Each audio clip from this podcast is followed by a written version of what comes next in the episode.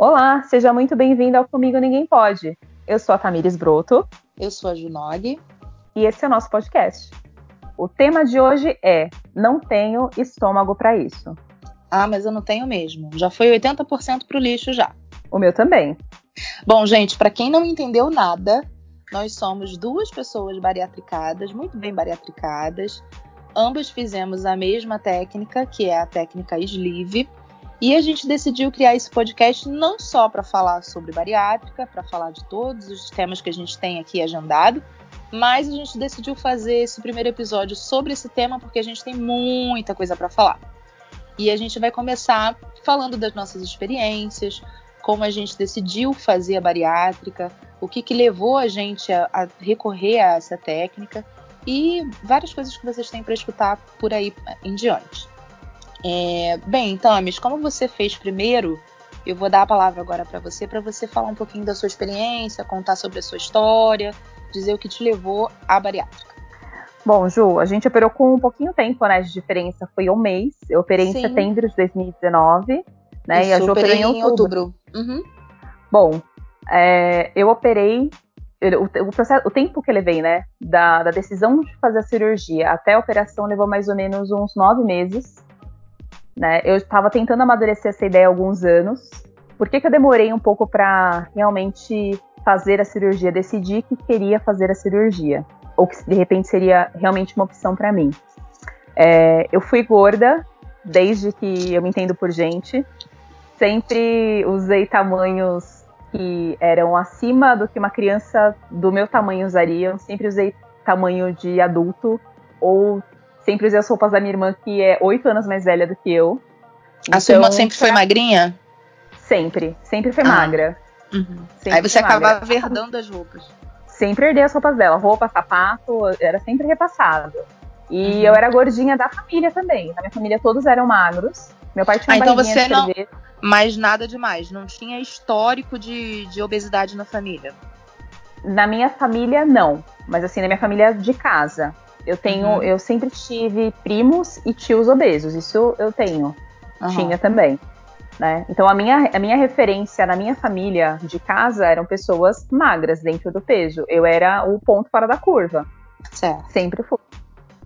E eu me recordo de. Eu até conversei com você que de alguns apelidos que eu recebi na minha infância. Eu, quando neném, eu tinha. Eu era morena, com cabelo bem crespo, curtinho, porque não tinha muito o que fazer com o cabelo. Na época não, não, não, se sabia como arrumar, como produzir um cabelo daquele, e meu apelido era Maguila, um bebezinho de dois anos. Não, e o que não deveria ser um problema, mas tudo é problematizado. Cabelo, corpo, é a, pinta que você tem no rosto e já é motivo de chacota, de bullying, né? Naquela Sim. época nem a palavra bullying nem existia. A gente tinha que aturar mesmo aquele teu coleguinha chato que ficava te infernizando. Mas beleza, né? Era normal, é você tinha que rir. Era, era, e aí de normal. você se você não entrasse na, na onda, né? Porque é aí que o pessoal caía em cima mesmo. Exato. E assim, por causa de, desse comportamento das outras pessoas, você também tinha que, que refazer, né? Você revidava o bullying de alguma outra forma. Né? Eu me lembro disso porque, assim, eu, eu me recordo poucas vezes na escola em que eu fui zoada. Porque eu era a primeira a zoar as pessoas. Exatamente uhum. para evitar que isso viesse para mim. Porque eu sabia que eu tinha ali, eu não, não, me encaixava naqueles padrões e as pessoas viriam me atacar, então eu já estava pronta para atacar primeiro. Então eu me recordo também de um outro apelido que eu tive é, na época da escola, em quando, quando eu tava bem na época de usar umas tiaras tal, e quando saí de baixo bombou. Eu continuava com o cabelo curtinho, porque a gente não tinha muito recurso para fazer um tratamento legal no meu cabelo. Meu pai, é, ele tinha um péssimo hábito de tomar umas cervejas e me levar para cortar o cabelo. Era muito comum isso na minha época. Ele fazia isso com a minha irmã, fazia isso comigo. Nessa época que eu, que eu tive esse apelido, passaram quase a um no meu cabelo. Então pensei num cabelo bem Nossa. curtinho, uma menina gordinha. É sério. O meu apelido na escola era Edileuza, quando meu cabelo então acabou você sempre ficava com o cabelo curtinho? Sempre com o cabelo curtinho. Você lembra da, da Cláudia Jimenez? Fazia Sim, a, claro. a? Então, assim, eu era a réplica dela na escola e eu ria quando as pessoas me chamavam, eu ria, mas quando eu chegava em casa eu chorava, porque era muito triste isso pra mim. Nossa, imagina Por isso pra cabeça de uma criança de, sei lá, quantos anos você tinha? 8, 10 anos? 7, eu tinha 7, 7, 8. Nossa, tava na primeira série, né? Menos e criança, ainda. como não tem filtro nenhum, né? Criança aponta o dedo, criança, ela, ela fala, né? Ela não tem filtro. Fala. Apesar de que adulto também, muitos adultos não têm filtro, mas criança é pior ainda, né? Sim. Quando o meu cabelo começou a crescer e eu comecei a ter aquele estirão assim da adolescência, eu comecei a me sentir um pouco melhor, porque eu já podia usar as roupas da minha irmã de adulta, então eu ia para a escola um pouquinho mais arrumadinha e comecei a me aceitar um pouco mais. Mas eu ainda tinha alguns transtornos alimentares, né? Eu já comia bastante, é, para me esconder também, né? Uhum. E porque, assim, numa família que você a gente. Eu, eu, nunca passei necessidade, muita necessidade, mas as coisas nunca foram tão fáceis. Então, o que a uhum. gente tinha de diversão é comer. A diversão de casa era. A gente não tinha grandes lazeres. Então, a gente comia. Simplesmente, uhum. a nossa diversão era fazer um bolo no final de semana, era comer um pouquinho a mais. Então, talvez isso ou não, também a falta de, de exercício físico e outras coisas, contribuíram para que eu sempre estivesse acima do peso. Muito refrigerante. Sim, que era eu super normal bem. Pra época, muito normal. Super tubaína no saquinho. Eu me recordo que eu comia com muita frequência e eu tava sentindo saudade, sabia? Salgadinho de palito, aquele salgadinho que você Nossa, encontrava era, no Granel. Era muita porcaria, era muita porcaria. Muita. Eu não sei, eu, é, bom, gente, pra quem não, a gente não falou da, da onde a gente é. Eu sou do Rio e a Tamis é de São Paulo.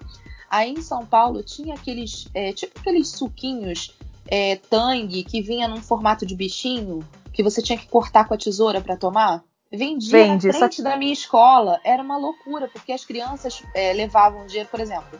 Eu levava a minha marmitinha, né, que a minha mãe fazia, e ela me dava um dinheirinho para eu gastar durante a semana com o que eu quisesse, né? Não que todo dia eu tivesse dinheiro para comprar na escola.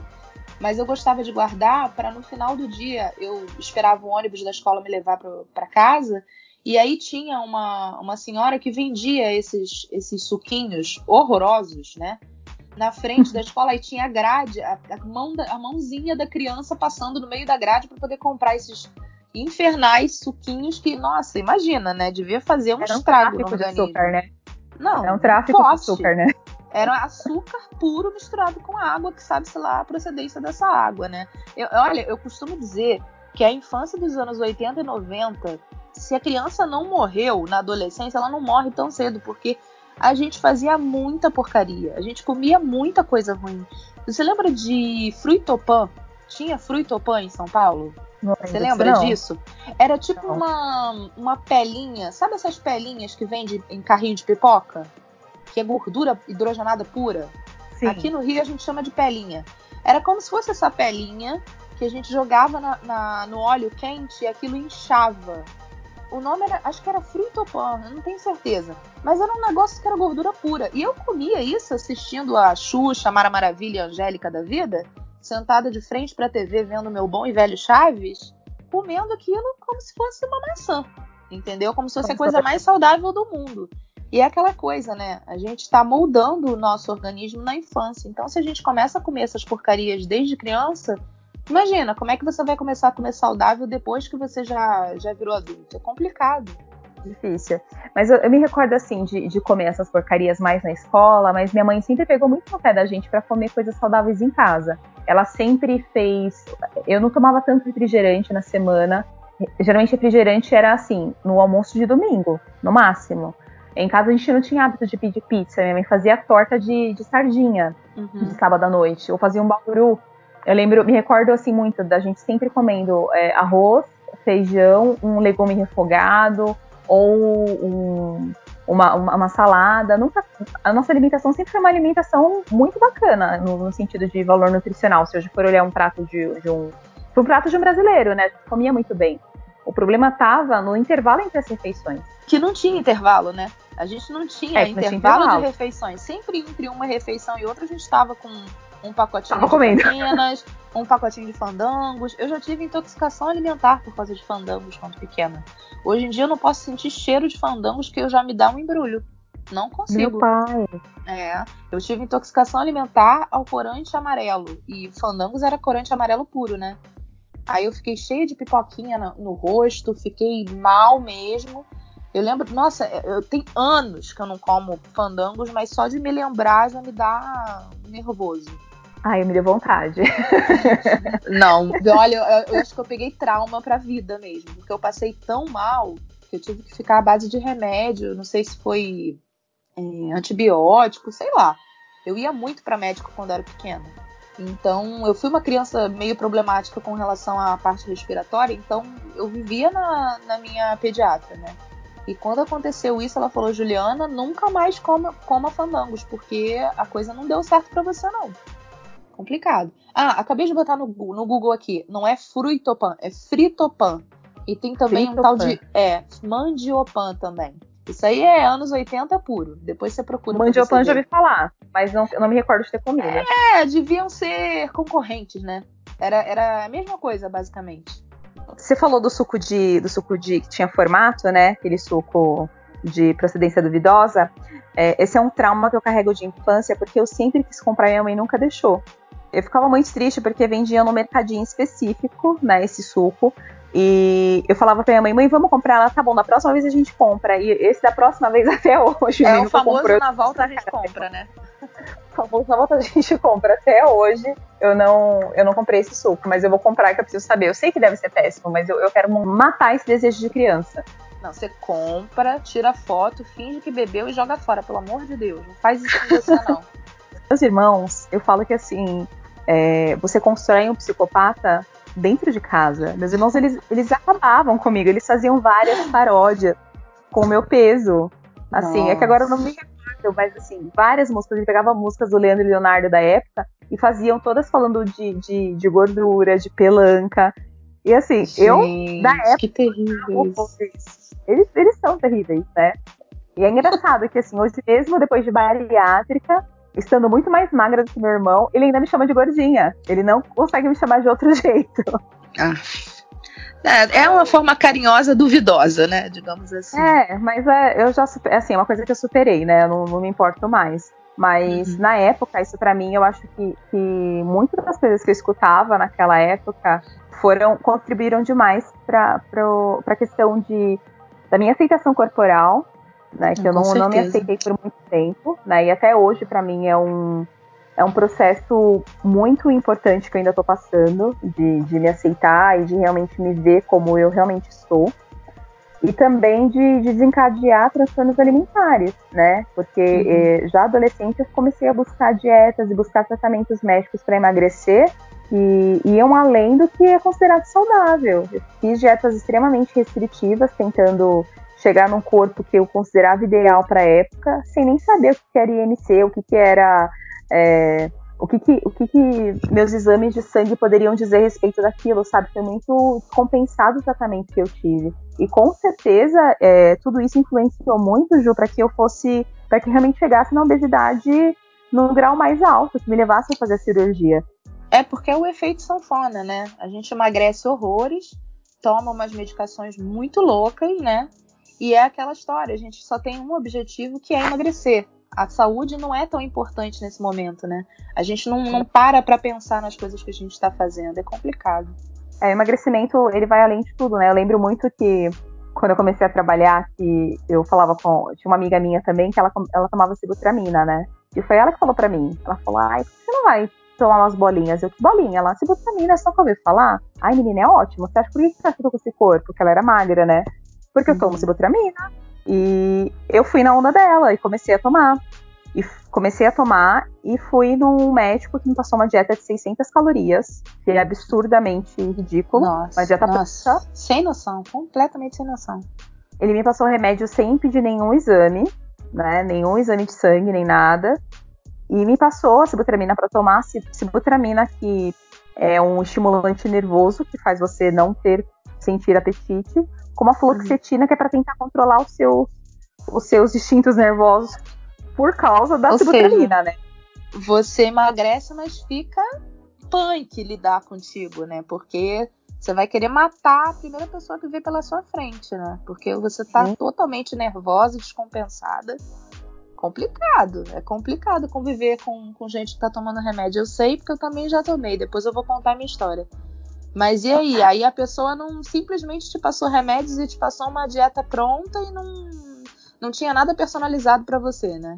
Sim, nada personalizado. E assim, fez efeito por um período. É claro que fez. Eu tava no, assim, no, no auge da minha adolescência, né? Com, com 17, 18 anos por aí. Tava tomando remédio, é claro, meu metabolismo era excelente, era super rápido. Eu secava 2, 3 quilos por semana, facilmente. Só que isso parou. Né? Ficava parou. com a boca seca, né? Muito, muito. Eu, se desse, eu tomava cinco litros de água de uma vez só, assim, que a boca não, não aguentava, de tão seca que ficava. O mau humor. É, eu tinha lapsos de memória, tinha muitos apagões. Eu tava trabalhando, eu tava digitando alguma coisa, é, me davam cinco minutos, eu não lembrava mais o que eu tava fazendo. É, dá, dá umas descompensações nas emoções também, né? Você do nada dá vontade de chorar, depois você tá bem, aí depois dá vontade de chorar de novo. É bem louco. Assim, pensamentos repetitivos, muitos pensamentos repetitivos.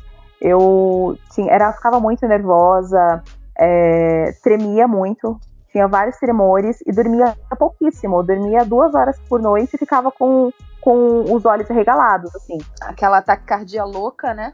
Coração batendo Sim. a mil por hora, mais do que a bateria do Salgueiro. Completamente pirada.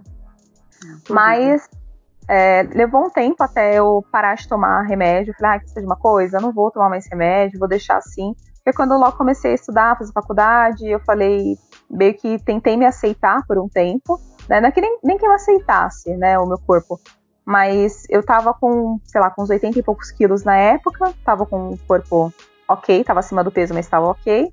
E, só que eu comecei a engordar um pouco mais porque eu comecei a não ter horários, né, para as refeições. Eu saía de casa muito cedo, chegava em casa muito tarde, e de finais de, finais de semana eu fazia chocolate para vender na, na, no trabalho, na faculdade para inteirar minha renda, então era bem complicado, assim, questão de horário, então eu não, não me planejava muito. Uhum. E eu achava que estava ok, sabe? Não era uma coisa que tava, me importava tanto o meu corpo naquela época. Eu só queria me formar e pronto, era só o que eu queria, conseguir um emprego legal na minha área. E uhum. assim, por assim eu fiquei quatro anos, até que eu casei. E nesses quatro anos, por você não estar tomando essas medicações, muito provavelmente você teve períodos bem complicados de, de é, sanfona, né? De efeito sanfona, né? Porque você é, tinha aquela dependência daquele, daquele medicamento e do nada cortar. O, Sim, o eu parei. não reage muito bem, né? Foi exatamente isso, Ju. Eu não, eu não fiz aquele desmame que seria necessário que eu fizesse, né? Não fiz, eu simplesmente parei de tomar e fiquei gorda. Engordei muito mais, foi aí que eu cheguei a mais de 90 quilos, uhum. né? Eu já tava já numa obesidade de grau 2, no IMC 35, 34, por aí. Uhum. E eu, foi quando eu comecei a planejar meu casamento, né? Eu comecei a namorar nova, eu casei com 22. Quando eu saí da faculdade, eu tava com 20 para 21. Foi uhum. aí que eu decidi, falei, bom, eu terminei a faculdade, vou começar a cuidar um pouquinho mais da saúde. E aí eu tentei fazer várias dietas, né? Eu fiz uma, até que uma reeducação alimentar, é, não fazia exercício físico nesse, nesse período, fiz uma reeducação alimentar para casar. Né? E, e essa reeducação alimentar você fez baseado em quê? Em, em sites que você via ou foi em nutricionista? Como que você fez? Nada, baseada na minha, na minha, própria, na minha própria cabeça. Eu comi o que eu achava que tinha que comer. Claro que eu não ia procurar uma nutricionista, claro que eu não ia procurar um endocrinologista, nada disso. Uhum. tudo. Então, apesar de você estar comendo coisas mais saudáveis, não era, é, digamos assim, balanceado, né? Você não sabia exatamente a quantidade de proteínas, de gorduras, enfim, que não. você teria que consumir. Você estava indo pela, pelo seu feeling do que você achava que era certo. Exatamente, seguindo a minha intuição de gordinha que eu era. Uhum. E, assim, deu certo até por um período. O que, eu, que, eu fiz, Ju? Na verdade, assim, eu, eu deixei de exagerar. Eu sempre tive uma alimentação ok, não era de grandes excessos, né? Uhum. Mas eu, eu, parei, eu não exagerei tanto. Se eu comia, sei lá, dois pães, eu comecei a comer um pão, meio pão. É, se eu comia. Diminuindo porções, né? Não necessariamente Ai, melhorando tanta qualidade, mas diminuindo porções na intenção de consumir menos calorias e assim emagrecer, né? Exatamente, foi exatamente assim que eu fiz. Até uhum. que é, depois que eu casei, depois que eu casei, falei, ah, agora casei mesmo, né? Agora tá liberado, não. posso comer uma torta não. não tem problema. Eu nem foi por isso, mas sabe o que eu acho? Assim, quando você tá namorando, você sai aos finais de semana, vocês passeiam, vocês têm algumas ocupações. Quando você casa, você dá uma acomodada. Tá dá uma acomodada, você tá curtindo mais a sua casa, você começa a fazer receita diferente. E foi assim, eu uhum. comecei a engordar mais. Né? No meu primeiro ano de casado, eu engordei tudo que você tinha perdido antes do casamento. Até porque o que era importante era o, o álbum do casamento tá bonito, né? É, exatamente. Acho que é uma outra história que eu, isso aí vai ser para outro podcast, essa, essa história do álbum do casamento. Mas eu tinha perdido um peso considerável tal, e engordei tudo de novo depois do casamento, e assim foi seguindo a minha vida até. Eu casei em 2010, até 2018 foi uma guerra contra a balança. Nunca mais tinha tomado sibutramina, né? Uhum. Mas eu continuei fazendo vários outros tipos de dieta. Eu comecei, é, eu vou, comecei a tentar voltar a emagrecer em 2014, quando eu uhum. mudei de trabalho. Que logo que eu casei, eu morava é, numa casa que era mais ou menos a quase 50 quilômetros de distância do meu trabalho. Então, todo dia eu viajava muito para trabalhar. Uhum. Foi nessa época que eu fiquei, eu fiquei extremamente cansada, pedi para sair desse meu trabalho e consegui um emprego aqui no centro de São Paulo, uhum. que era longe de onde eu morava antes, mas era um pouco menos, né? Então eu consegui conciliar um, um curso de inglês agora na, agora na minha vida, tinha conseguido colocar uma academia, comecei a conseguir organizar um pouco mais a minha rotina. Ou falei, seja, você você começou a planejar a sua vida e com isso você indubitavelmente começou também a planejar a sua alimentação. Então daí a gente começa a enxergar que planejamento, sem planejamento nada dá certo. Seja na vida, Não na dá. alimentação, no que for, né? A gente às vezes está tão corrida com as coisas, com o trabalho, com é, quem tem filhos com filhos, com a própria vida mesmo, é, honrar compromissos, enfim, que a gente, as, muitas das vezes a gente se esquece da gente, né? Então fica aquela coisa, pai, pum, alimentação rápida, sem muita qualidade, vamos que vamos, né? E aí quando a gente para para se olhar no espelho, no espelho e vê o que está acontecendo, a gente toma aquele susto, né? Aquele choque. Meu Deus, como é que eu pude chegar nesse ponto, né? Como que eu pude me anular me esquecer a esse ponto, né? E foi exatamente assim que eu me vi, né? Quando eu entrei nessa empresa em 2014, foi quando eu conheci a dieta do Can. Minha irmã estava fazendo, ela tinha emagrecido muito, muito. Uhum. Essa do e... Can é aquela da, da, das proteínas? Sim, é uma dieta. É, basicamente é isso. A dieta do Can, para quem não conhece, é uma dieta baseada em proteína do leite, proteína animal. Você não pode ingerir gorduras, não pode comer frutas. Uhum. E você tem que comer obrigatoriamente todos os dias duas colheres de sopa de farelo de aveia para te ajudar a, a, no seu intestino. A parte do intestino. Uhum. Mas Exatamente. essa quantidade absurda de proteína também não dá uma prejudicada no, no fígado? Não sobrecarrega pâncreas, essas coisas todas? Então, sobreca assim, deve sobrecarregar, né? Um, se você conversar com qualquer nutricionista, ele, qualquer nutricionista, eles são completamente contra é, esse tipo de dieta, né? Principalmente dieta, a dieta do CAN. Porque você exclui uma série de, de nutrientes para priorizar apenas a proteína. A gente sabe que uma dieta cetogênica, toda vez que você induz a cetose, você tende a eliminar mais, mais gordura. Só que uhum. até que ponto que isso é, é, é benéfico, né? Não é benéfico Tal, para todo mundo. Né? Todo mundo talvez funcione isso. por períodos curtos, né? Mas por períodos Sim. longos possa dar uma prejudicada. Eu, eu, eu já ouvi falar nesse tipo de dieta, mas eu nunca segui.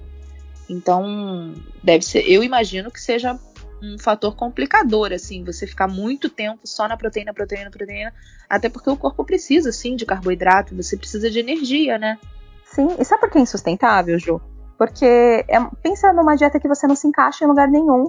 Você não pode, você não pode ir um domingo numa padaria tomar comer um pão na chapa, que tá, tá errado. Você não pode comer uma, uma, fruta, um suco de fruta é errado você tomar, não tá dentro da dieta. Entre uhum. várias outras coisas que, assim, toda dieta extremamente restritiva, você não consegue aderir. Você não consegue aderir porque você não se encaixa. A gente sabe que comida é, não é só o fato da gente ingerir nutrientes. Comida é um ato de. É, um ato é uma de engrenagem. É uma engrenagem para o corpo funcionar. Se falta determinado, determinado alimento, determinado tipo de, de substância que você precisa consumir, o seu corpo não vai funcionar direito, né? Vai é, eu digo que comer vai além disso, né? Acho assim, tem, tem todo esse fator, todo o fator nutricional e todo o fator de saúde, mas eu digo que comida também é prazer, comida é bem-estar, comida é interação social, quando a gente come, é, a gente tá com outras pessoas. Super. E você, você fica excluído quando você faz esse tipo de dieta, né? Te uhum. deixa num, num, num, mundo à parte.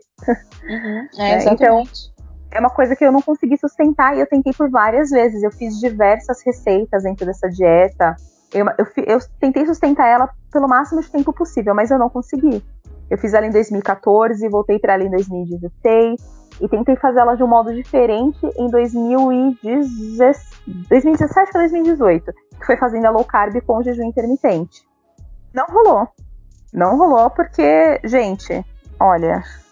Nossa, low carb com jejum intermitente é, é, complicado, hein? Porque o jejum intermitente você já fica. A janela são de 16 horas, né? 16 horas sem se alimentar. E nas 8, é, nas 8, 8 horas você pode se alimentar. Sim, é você fazia. Cada, cada pessoa faz um. Cada pessoa segue um protocolo, né? Eu comecei uhum. fazendo com 12, fui aumentando para 14, 16, cheguei a fazer 18 horas né, de jejum. Cheguei a fazer 18 horas de jejum. E assim, no começo era difícil, depois você vai se adaptando. Só que eu sentia muita falta de comer carboidrato. Carboidrato é, assim, é, minha, é meu ópio, assim, minha paixão, de verdade. Eu gosto de comer carboidrato.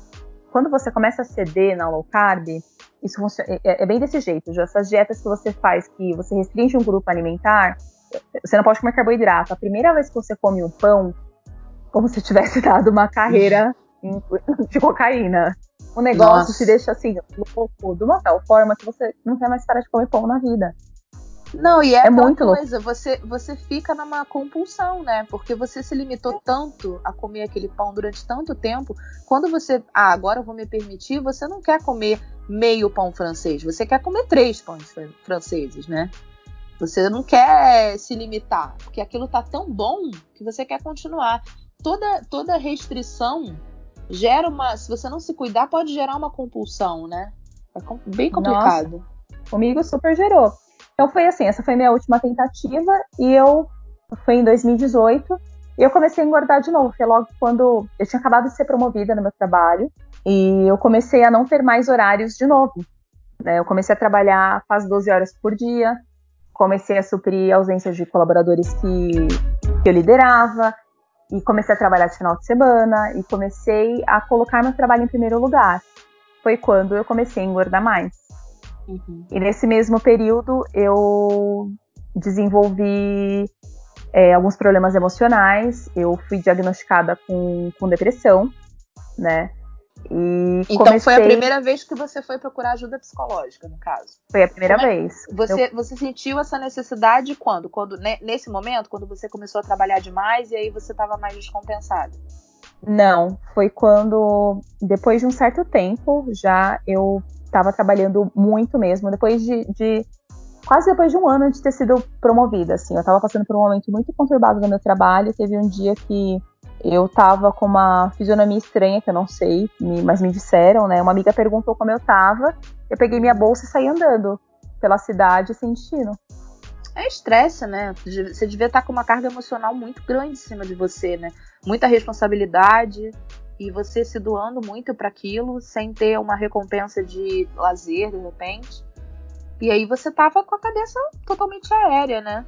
Tava, eu saí andando sem destino, é, peguei um médico muito do, do perturbado também que me atendeu, que falou que eu não tinha problema nenhum, que tinha muitas pessoas. Porque eu, tava, eu cheguei no consultório, né? Só para resumir um pouco a história. Eu cheguei no consultório chorando compulsivamente, dizendo que é, eu tava passando muito mal, e realmente eu tava, eu tava com os batimentos cardíacos altíssimos.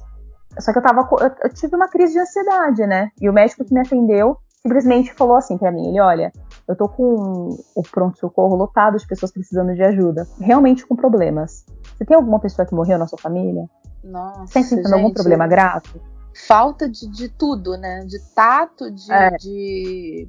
É, é, profissional. Não era nada profissional essa pessoa que te atendeu, né? Era o não. que? Era psicólogo? Não, era um médico. Assim, eu fui no médico, eu fui no clínico geral, porque eu tava assim. Eu achei que eu tava infartando. Era essa a impressão que eu tinha. Eu tava infartando, e não era, era uma crise de ansiedade ele me deu um remédio, que eu não lembro qual foi no dia, com cegaleão, né? E me pediu para que eu procurasse um psiquiatra. Eu procurei, né, um psiquiatra depois disso tudo, iniciei esse tratamento, foi a melhor coisa que eu fiz. Porque uhum. Encontrei um médico maravilhoso que me ofereceu um, um tratamento, comecei a tomar remédio para depressão mesmo. E uhum. foi assim um divisor de águas na minha vida. Foi quando eu comecei a entender que eu precisava realmente enfrentar aquilo né? E a melhor maneira era aceitando que eu estava doente. Uhum, eu aceitei, claro. foi muito difícil, foi um ano muito, muito perturbador para mim, foi o ano de 2018. E com, quando eu comecei a tomar os remédios, isso agravou ainda mais a questão da, da alimentação. Eu comecei a comer mais. Uhum. Né? E quando você também tá. Como, como eu comecei a ficar melhor também do meu humor, eu comecei a sair mais para comer, comecei a sair mais com os amigos. é, comecei a sair para happy hour, para barzinho, comecei a, a, me sentir melhor e comer mais também. Uhum. Melhorou uma coisa e, e piorou na outra. Pior, piorou na outra, né? E foi quando eu comecei a cogitar a ideia de fazer cirurgia. Uhum. Só que não foi fácil para mim falar, olha, vou fazer cirurgia. Primeiro porque eu achava que era uma coisa de loser. Eu achava que eu seria completamente derrotada de, de não conseguir emagrecer por, por meios próprios. Eu e, tinha esse mesmo pela... discurso. Eu também eu achava que era uma fraqueza. Por que a gente pensa isso, né? Engraçado. As pessoas é, buscam tratamento. Eu acho que é falta de informação mesmo, sabe? É falta de informação. É muito preconceito ligado à cirurgia. E quando você começa a se informar, você vê que não é esse bicho de sete cabeças todos que as pessoas que não têm instrução sobre o assunto pensam, né? A cirurgia bariátrica é uma cirurgia metabólica, uma cirurgia que vai te ajudar, de repente, um corpo que não está funcionando como deveria, se readequar e funcionar corretamente. Como eu falei lá no início do podcast, cirurgia bariátrica não é milagre, não é uma, um botãozinho que a gente aperta e do dia para a noite a gente está magro. E não é uma cirurgia que vai fazer você mudar a sua alimentação se, sem você querer. Você tem que fazer o certo. Porque se você não fizer o certo, você não vai emagrecer. Se você não mudar os seus hábitos, você não vai emagrecer. Então, quem não. tá de, geralmente as pessoas que estão de fora e, e, querem falar mal sobre o assunto, né? Querem botar dedo onde não sabe, diz: "Ah, com cirurgia bariátrica é fácil". É fácil? Faz. Vê se é fácil. Vê o que, que tem que fazer no pós-bariátrico para você ver se realmente é fácil. Não é fácil. Só quem passa pela situação sabe tudo que tem que seguir para poder dar certo, né? É, é aquela, é aquela história. A bariátrica é ótima, excelente para te ajudar. É para ajudar um corpo cansado, um corpo inflamado, um corpo que não está funcionando a voltar a funcionar. Mas se você não fizer as coisas certas, não vai dar certo. Sim, é por isso que assim, a maioria dos médicos eles chamam mais de cirurgia metabólica, né? Que é uma cirurgia uhum. para te ajudar a, a, a, consertar seu metabolismo. E foi isso que aconteceu. É. Então, eu, até tomar a decisão, assim, foi difícil, assim, por conta disso, pelo preconceito que eu tinha com quem fazia cirurgia. Eu tinha uma amiga que tinha feito, eu achava um absurdo. Nossa, meu, ela nem tinha peso para isso. E eu já sei que ela tinha, sabe? É, uhum. Imagina, e eu lá na academia, falei, eu não, já emagreci na academia, você vai ver, eu não vou fazer a cirurgia. Tava lá eu um ano depois operando. É, mas é, é assim, acho que a maioria é assim. Eu também falava a mesma coisa eu vi as pessoas que tinham feito, algumas pessoas conhecidas, outras pessoas da mídia que fizeram, até o próprio André Marques, que já deve ter uns 6, 8 anos mais ou menos que ele já fez, né? Eu olhava e falava, ah, imagina, ele tava gordo, mas não precisava fazer. Era só fazer uma dieta. É, é aquela história, é só fazer uma dieta. Não, não é só fazer é. uma dieta. É um monte de coisa que você tem que fazer.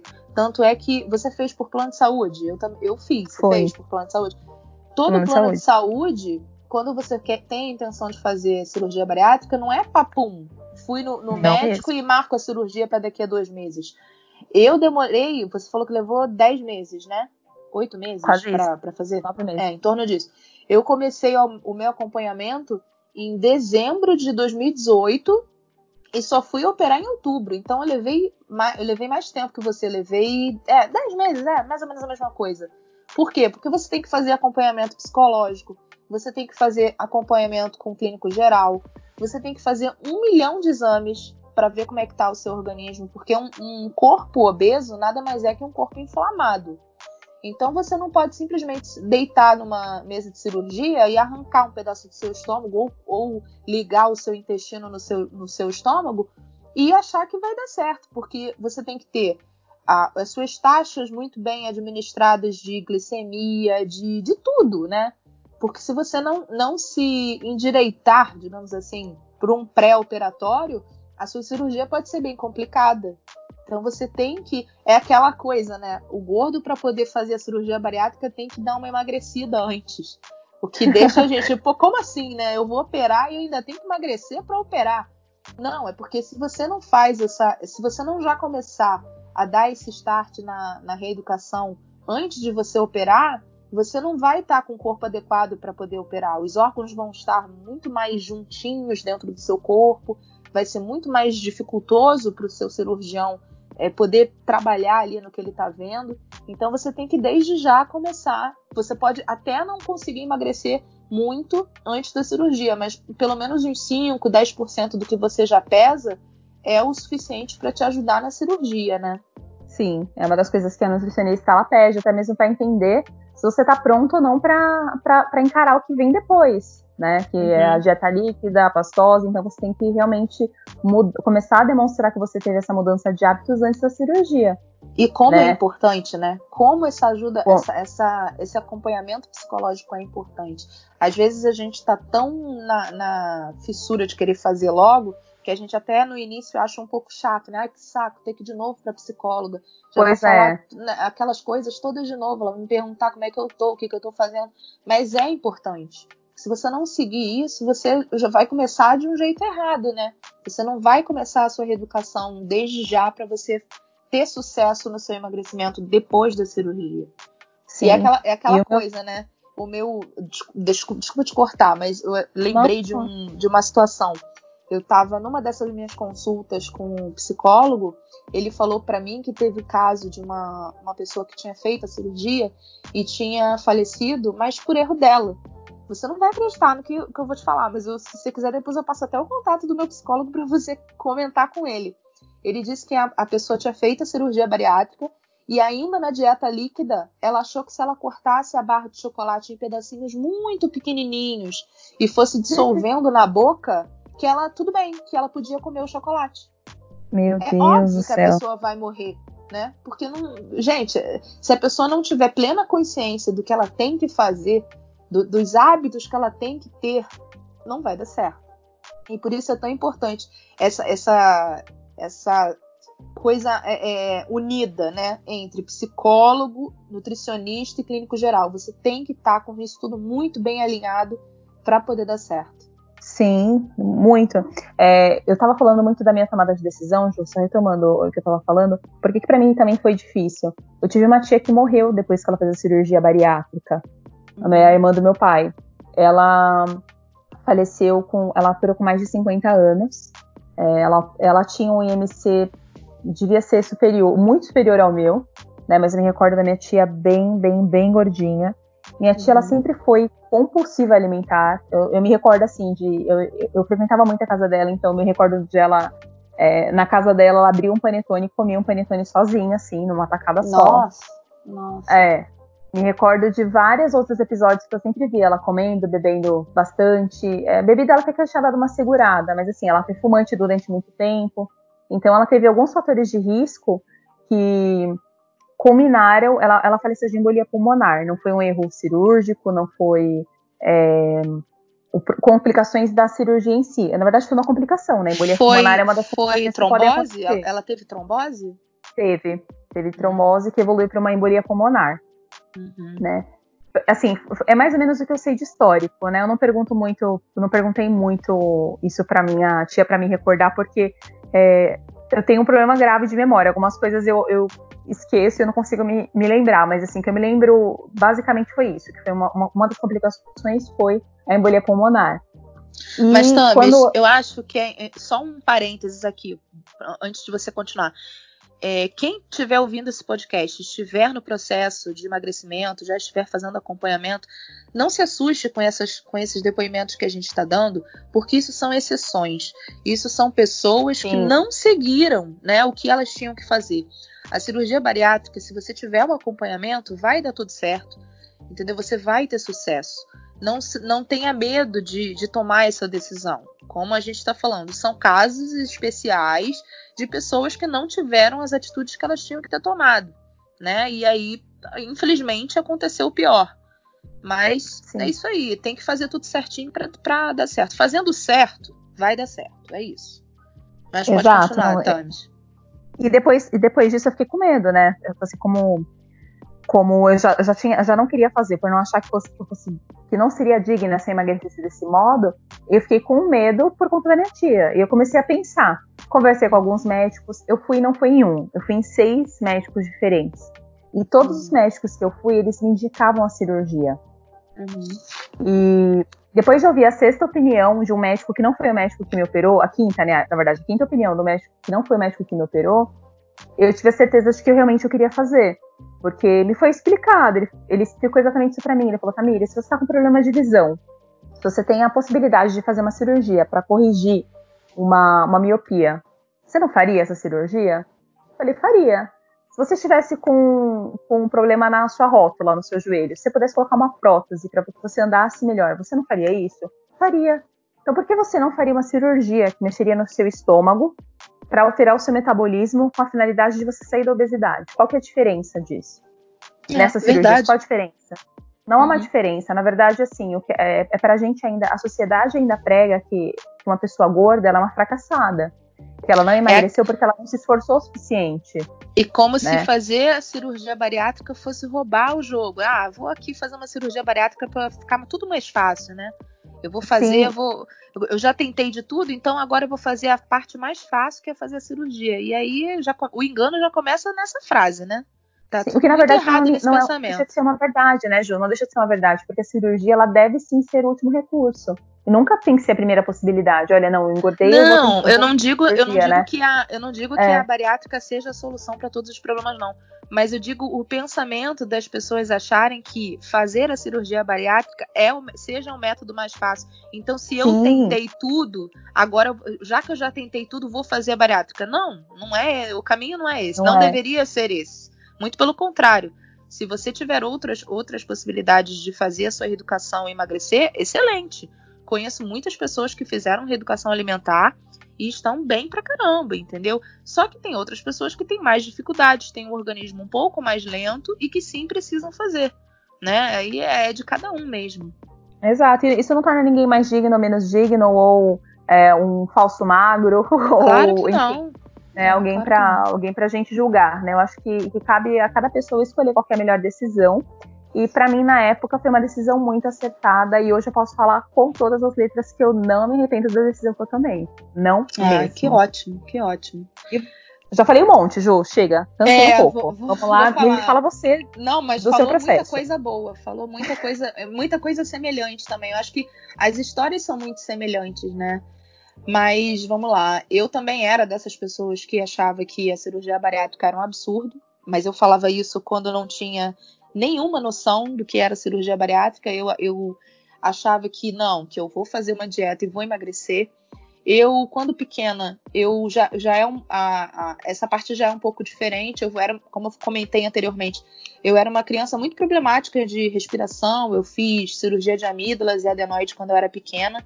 Então eu vivia à base de antibiótico, era injeção, quase toda semana eu tomava injeção. Eu era uma criança muito magrinha, até porque a minha amígdalas era muito inflamada, então eu não conseguia comer praticamente nada sólido. A minha mãe tinha que bater carne no, no liquidificador, fazer sopa para eu poder conseguir me alimentar direito. E com cinco, é, era bem complicado. Eu, eu não lembro. Eu, o que eu lembro era de eu ir muito na, na pediatra e tomar injeção e depois pegar pirulito como recompensa por ter tomado a injeção. Era, era basicamente a minha semana era essa: ir para a escolinha, depois ir para médica, tomar injeção e ganhar um pirulito. Era basicamente isso. e aí, depois que eu, eu, com cinco anos, eu fiz a cirurgia das amígdalas e adenoide, né? E aí eu não sei se isso pode ter ajudado, mas eu sei que como eu comecei a poder me alimentar corretamente, eu queria comer o mundo, né? Aí eu podia comer carne, podia comer doce, podia comer um monte de alimento que eu não poderia comer por conta dos remédios que eu tomava. E aliado a isso, eu, eu tenho histórico na família de ter muita gente com sobrepeso e obesidade. Então, além de, ser, de ter uma carga genética, eu também desenvolvi uma compulsão. Eu sempre fui, desde pequenininha, uma pessoa muito ansiosa, de querer tudo para ontem. E aí juntava o fato de a minha mãe e meu pai trabalharem fora e eu ficar com um empregado o dia inteiro e coitada, ela não tem culpa nenhuma disso, mas ela queria me agradar. Ela fazia bolo de chocolate, fazia pudim, fazia tudo que eu queria comer, ela fazia para mim. E Era aí, querida. Ó, é super querida, até hoje minha segunda mãe. Sou louca nela. Hum. Mas é, é, não tinha, não por conta dela, mas pela, pela, sei lá, pela, pela facilidade das coisas também e por querer me agradar, entendeu? E eu fui uma criança que tomava muito refrigerante. muito refrigerante desde pequenininha. Não era só final de semana, era dia de semana. Vira e mexe tinha aquelas garrafas de um litro, lembra? Que era a cascão, né? Que a gente chamava de garrafa cascão. Uhum. E aí comprava. Né? Retornável, exatamente. E aí era muito refrigerante, muita comida ruim, e aí foi desencadeando todo um processo de engorda, né? O, o a, a, Julianinha magrinha foi se tornando a Juliana que foi engordando, engordando, engordando. E quando Você eu me irmão, dei. Tenho, tenho um irmão mais novo. Também com problemas de, de querer, de, de ter dificuldade para emagrecer, mas ele, hoje em dia, ele faz as corridas dele, ele fica nesse processo meio sanfona, mas não nunca foi obeso. Ele sempre foi assim, tinha períodos que estava gordinho e períodos que estava mais magro. Mas obesidade mesmo, eu comecei a. Assim, quando eu me dei conta de que eu precisava emagrecer e que não era simplesmente para para para estética, né, que era realmente para saúde, porque eu me via pesada, eu me via sem energia. Era foi mais ou menos com uns 12, 13 anos, quando eu procurei a, o famoso vigilante do peso, né? Que eu acho que muita gente já deve ter participado por isso, até que eu te perguntei se você chegou a fazer. Emagreci muito na época, e eu lembro que com 15 anos eu não queria, eu sempre fui muito de, de gostar de viajar, não queria fazer, nunca fui muito ligada em festa. Então, o que, que toda criança de 15 anos quer fazer na, na década de 90? Ir para onde? Ir pra Disney. Ir pra, pra Disney. Disney. então eu não queria ir pra Disney gorda, né? Aí eu comecei a fazer, com 13, 14 anos, comecei a fazer Vigilantes do Peso. Só que, para ser muito sincera, emagreci na época 18 quilos, o que já foi bastante, e eu cheguei. A minha meta eram 20 quilos. Eu queria ficar com 60 quilos. Eu fiz, cheguei a ficar com 63. Eu tenho 1,63m. Então, para mim, tava super de boa, porque eu tenho, assim como você detalhou, eu sempre tive corpo de, de. Com 13 anos eu já tinha corpo de adulto. Eu sempre fui muito bem desenvolvida, peitão, bundão, quadrilzão. Então, com 63 quilos eu já me sentia muito bem. Eu não fazia muito corretamente como deveria ser. E eu tenho algumas ressalvas com relação à dieta do vigilante do peso, porque eu não sei como é que tá hoje. Eu não vou falar como eles estão fazendo hoje. Mas na época que eu fazia, era basicamente uma dieta dos pontos. Então você tinha suas recompensas, né? Você tinha lá uma quantidade X de pontos. Então, se você quisesse comer o brigadeiro que tinha um milhão de pontos, você tinha que deixar de comer as outras coisas para você compensar. Passar fome. Exato. Então, o que, que eu fazia? Ah, eu quero comer, hoje eu quero comer brigadeiro. O que, que eu tenho que deixar de comer para comer o brigadeiro? E eu, assim como você achava que estava fazendo certo, eu também achava que estava fazendo certo. E aí começou o tal do famoso efeito sanfona, né? Emagreci, engordava, emagreci, engordava. Saía da, do vigilante do peso e voltava. Eu acho que eu fiz umas duas ou três vezes vigilante do peso. É, e todas as vezes eu perdia muito peso, mas eu parava, era eu sair de lá, eu voltava a engordar tudo de novo. E aí, isso de vigilante do peso foi dos 13 até mais ou menos os meus 16, 17 anos. Ah, e só para constar, com 15 anos, quando eu achei que eu ia para Disney, não fui porque quebrei o tornozelo, foi mó perrengue, só deu para eu ir no ano seguinte. Mas tudo bem. Fui levemente gordinha, mas eu tava feliz. Aí é, foi, foi passando os anos e tal. Mesmo esquema, né? Trabalhando e estudando, né? Fazendo faculdade e estudando. Foi até aí quando eu fui no tal do Dr. Caveirinha, aqui no Rio de Janeiro, né? Que a gente conhece como Dr. Caveirinha. É, é, por recomendação de uma ex-chefe minha, que ela fazia umas dietas muito loucas na época. E ela falou: Ju, tem um doutor que ela aqui no centro do Rio que ele dá uns remedinhos, é tranquilo, tal, não sei o que. Eu, ah, é, eu fui me interessando, né? E aí caí no conto do vigário, né? Fui fazer as tais dietas mirabolantes. É, no caso, era, era a doutora Caveirinha. E aí eu fui nela, mesma história que a sua. Vários diplomas na parede para dar credibilidade, consultório cheio. E aí comecei a fazer aquele monte de. aquela miscelânea de coisa errada, né? Comer tudo errado e tomar. Eu tomei sibutramina, tomei Fepronporex, que é segundo uma, uma outra nutricionista que eu fui, disse que é, é pior do que sibutramina. E tomei um, um outro remédio. Né? É, com fepramona. Eu ficava extremamente hum. estressada, também tinha perda de memória na época. E foi um período também bem complicado, porque eu saía do, do meu trabalho 5 e meia da tarde para estar 6 horas, às vezes. É, você não sei se você conhece o Rio, mas do centro do Rio até a Zona Norte, bota aí em horário de rush uma hora, uma hora e vinte, pelo menos, de ônibus. Não tinha condição de chegar antes. Então eu sempre chegava atrasada na faculdade.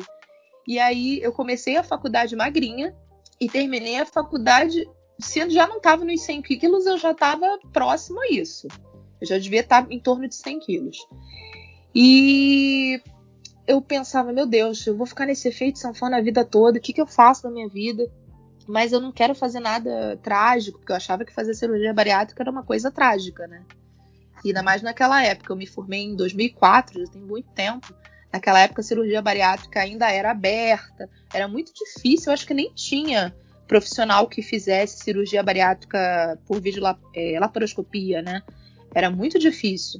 E assim como você, eu também conheci um caso de uma pessoa que fez a cirurgia e teve muita complicação, não chegou a morrer, mas ela teve muita complicação depois. E aí aquilo tudo dava um, um medinho, né? Aí passam-se anos e anos e anos. E depois de muitas tentativas frustradas de emagrecer e engordar, e também de ir em nutricionistas boas e fazer tudo certinho, mas por culpa minha mesmo, por situações de compulsão e de deixar para lá, eu voltar a engordar tudo de novo, eu comecei a pesquisar sobre o tema, mas de uma maneira muito tímida. E meio que eu, eu lia sobre o assunto e falava: ah, não, não preciso disso. Eu tenho que fazer uma dieta e emagrecer. Até que um belo dia, a minha mãe, que também tinha. Tava, tava obesa, e ela tava com problemas de pressão e tomava remédio para diabetes, né? Por conta da obesidade, ela desenvolveu diabetes ela falou: Eu vou fazer cirurgia bariátrica. Eu falei: O quê? Você vai fazer cirurgia bariátrica? Você tá maluca? Você não precisa fazer cirurgia bariátrica, é só você procurar uma, uma nutricionista, aquela, aquele papo que todo, todo, todo mundo sabe, né? E aí uhum. ela falou assim: Não, eu vou porque a minha mãe ela operou com 60, 62 anos. Ou seja. Nossa, eu já não sabia que sua mãe era operada. Não, eu nunca tinha comentado contigo. Não. Minha mãe, minha mãe operou antes de mim. Minha mãe operou antes de mim. E aí, para você ver, é, é, coisas burocráticas de plano de saúde, né? Ela começou exatamente na mesma época que eu a fazer o programa de, de acompanhamento, né, para bariátrica, só que o plano dela uhum. aceitou o, é, a cirurgia dela muito mais rápida do que o meu. O meu plano é mais burocrático.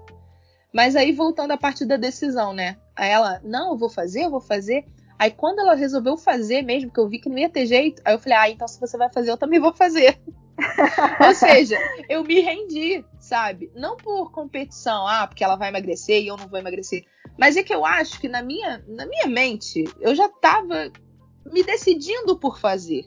Só que eu precisava, tipo, de um empurrão, sabe? De uma confiança. E a gente nunca tinha conversado sobre esse assunto, então eu também achava que de repente não ia ter apoio dos meus pais para isso, e eu ficava um pouco encucada, sei lá se vai dar certo, será que eu vou arranjar um problema para minha vida, não sei, né? E aí quando ela falou não, já, já por mim já está decidido, eu vou fazer. Aí eu falei: "Ah, não. Então eu também vou fazer". Aí foi, é, só que nós temos planos de saúde diferentes. Na, ambas começaram a, o acompanhamento em dezembro de 2018 e aí ela conseguiu a aprovação do plano dela para operar em abril.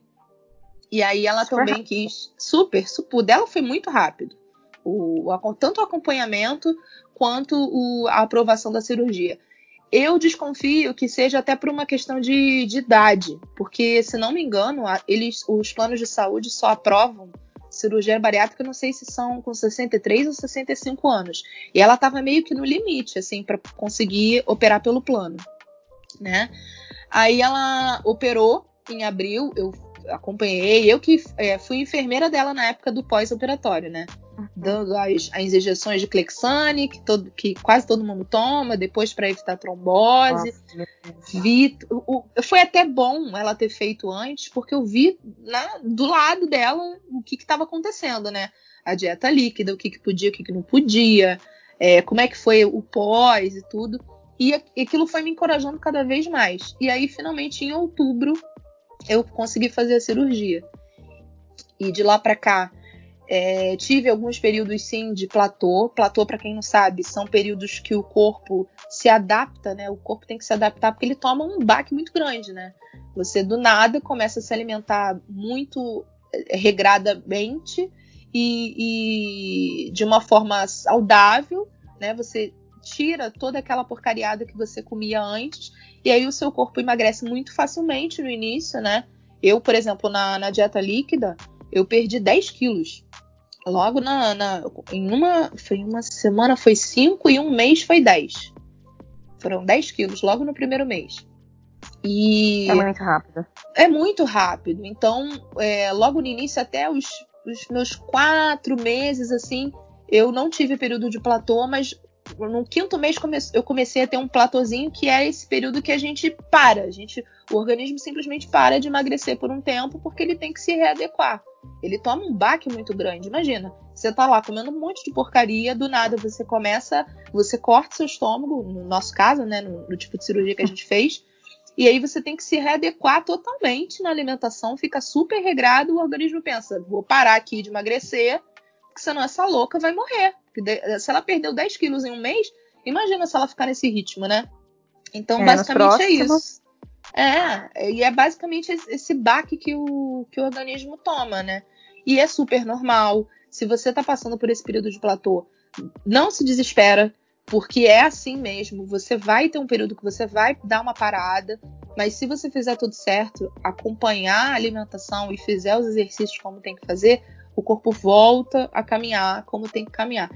O conselho que eu tenho que dar para as pessoas que estão no período de platô é: esquece da balança. Esquece, porque ela vai ser a maior vilã para você. Se você ficar na ansiedade de toda hora ficar se pesando, né, Tamis, é complicado. Eu hoje, Sim. hoje eu já tô, tenho uma relação um pouco melhor com a balança. Mas no início eu queria ver resultado. E isso é complicado. A gente não pode fazer isso, porque isso só aumenta a ansiedade, né? E a gente conversava muito sobre isso na, nas reuniões com a psicóloga. Para evitar isso, tenta pesar. Se você não consegue se, é, se desvencilhar tanto da balança, tenta se pesar uma vez a cada duas semanas. Ou se você fizer um pouco, um esforço um pouco maior, se pesa só quando você for na nutricionista, pelo menos num, num primeiro momento, para você não ficar frustrada de achar que ter aqueles velhos comportamentos, né, de achar que você de um dia para o outro você tem que emagrecer. Não, você não vai emagrecer todo dia. Não é nem saudável você emagrecer todo dia. Você tem que você tem que seguir, não, não tem jeito. Você tem que seguir o que a, o que a nutricionista está recomendando para que as coisas deem certo. Outra coisa também é que a pessoa não vai engordar também, né? Porque, assim. É, uma, uma das coisas que as pessoas também têm muito medo, depois que já, já passou da, de todas as fases da dieta, né? Que seria a dieta líquida, pastosa, a, a dieta branda, e até que a pessoa vá para a dieta livre, quando ela pode, de repente, numa oportunidade ou outra, comer uma coisa fora da dieta dela, se permitir comer alimentos que ela comeria antes de operar. Uma Sim. pizza, ou, ou, tomar uma taça de vinho, ou de repente Exato. comer um doce seja. Porque a bariátrica, o, o, a principal coisa que você tem que pôr em mente quando você faz a bariátrica é que você está buscando o quê? O equilíbrio que você nunca teve. Então, Sim. você não tem que fazer da sua exceção a sua, a, o seu diário. Então, como você falou, quando você tiver vontade de comer uma pizza, obviamente você não vai fazer isso no, no, nos primeiros meses. Mas depois de um tempo que você já, já aprendeu, que você já está fazendo tudo certo, por que não quando você for socializar no aniversário de um amigo, você comer sim uma fatia de pizza. Por que não você tomar sim uma bola de sorvete quando você tiver vontade? Por que não você comer um quadradinho de chocolate? Você não vai, você não vai ter problemas se você fizer tudo de forma moderada, se você se, se policiar. O que não pode é, como eu fazia antigamente, chegava do trabalho com aquela promoção desgraçada das lojas americanas de três barras por 10 reais né? Você compra. E comia três assistindo filme. Fácil, fácil. Eu era numa sentada de televisão comer uma barra. E às vezes duas, num dia só. Entendeu? O meu problema não era me alimentar corretamente quando eu fazia dieta. O problema era a compulsão. Entendeu? Eu era. Eu, pelo menos o meu, o meu problema, não sei se o seu era só a compulsão. Mas o meu principal problema era a compulsão, de não ter limite. De, por exemplo, é, tem Parmê em São Paulo? Parmê? Loja Parmê, é, Parmê de doces. Parmê Leca, Lecador. É uma, é uma rede de, de lojas, é tipo uma doceria muito famosa aqui no Rio de Janeiro. E na Parmê tinha promoções de, da torta Baby, que era uma torta um pouquinho menor, exatamente como a torta de aniversário grande, só que em tamanho menor. Só que imagina uma pessoa que compra uma torta Baby para comer sozinha. Uma torta de, hum. de, sei lá, de 15, de 15 a 20 centímetros, lotada de açúcar, entendeu? E, e eu, numa sentada, era de colherada, entendeu? De colherada. E aí você pode pensar, não, é impossível. Não, gente, não é impossível. Quando você tá com seu organismo totalmente desregulado, descompensado, você come numa sentada mesmo e vai descontando tudo ali na, na, naquilo, entendeu? Você não pensa. Você não pensa muito no que você está fazendo, você simplesmente vai lá e come. Então, Hoje, eu tô com vontade de comer um chocolate, eu como um chocolate meio amargo. Eu pego uma fileirinha do chocolate e como a fileirinha de chocolate. Por quê? Porque eu quero me satisfazer com chocolate, mas eu não preciso comer uma barra inteira de chocolate para eu me sentir bem.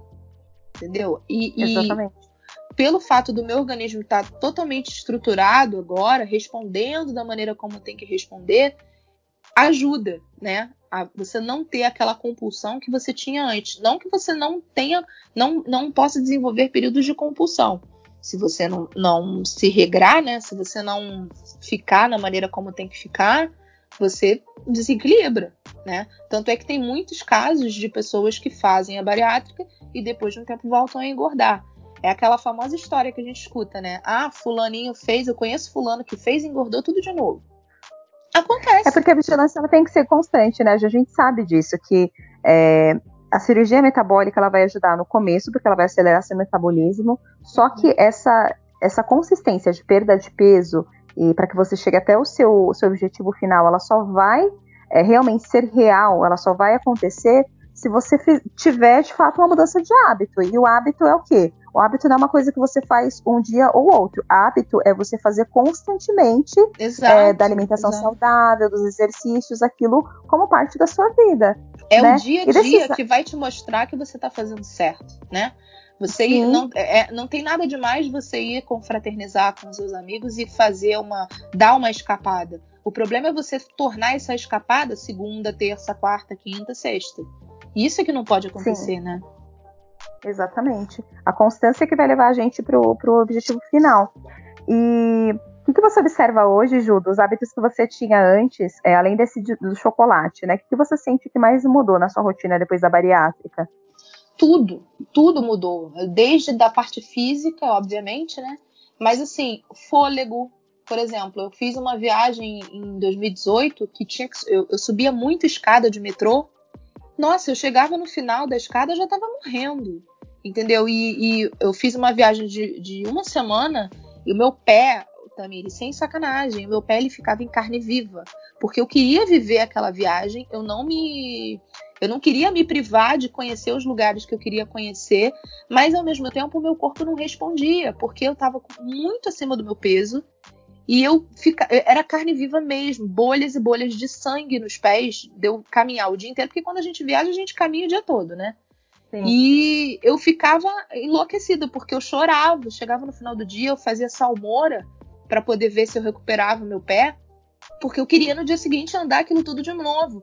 Só que eu não tinha o preparo físico que eu tinha que ter para poder fazer uma viagem de uma semana caminhando, sei lá, 10 quilômetros por dia entendeu? Então, a parte física era terrível, porque eu não tinha fôlego para nada, eu suava demais. Era, era eu dar uma caminhadinha, eu já tava, nossa, super suada, e aquilo me incomodava demais, porque você queria. Eu saía de casa super arrumada para fazer as coisas que eu tinha para fazer, e no meio do, do, de uma caminhadinha eu já tava pingando de sol, e Rio de Janeiro já é um inferno na, na, na terra, né? Nossa mesmo no, no, inverno é muito quente e pode imaginar uma pessoa que está totalmente fora do peso ter que lidar com as situações do dia a dia de uma simples caminhada até o trabalho ou de ir almoçar na hora, na hora do almoço, de ter que sair do almoço e voltar rápido porque você só tem uma hora de almoço e você já está sabe, assim, super ofegante.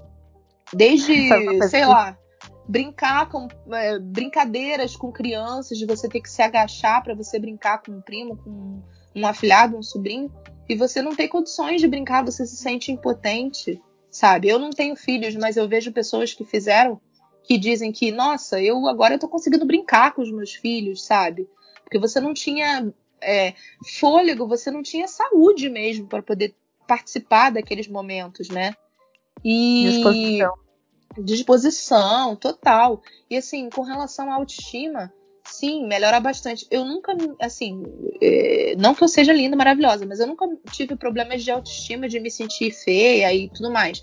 Mas eu sim sabia que eu podia estar muito melhor do que eu estava, entendeu? E com, óbvio, você fazendo as coisas certas, você começa a ver, as, a, ver a, a, a, calça que tá ficando frouxa, a blusa que não dava volta a dar.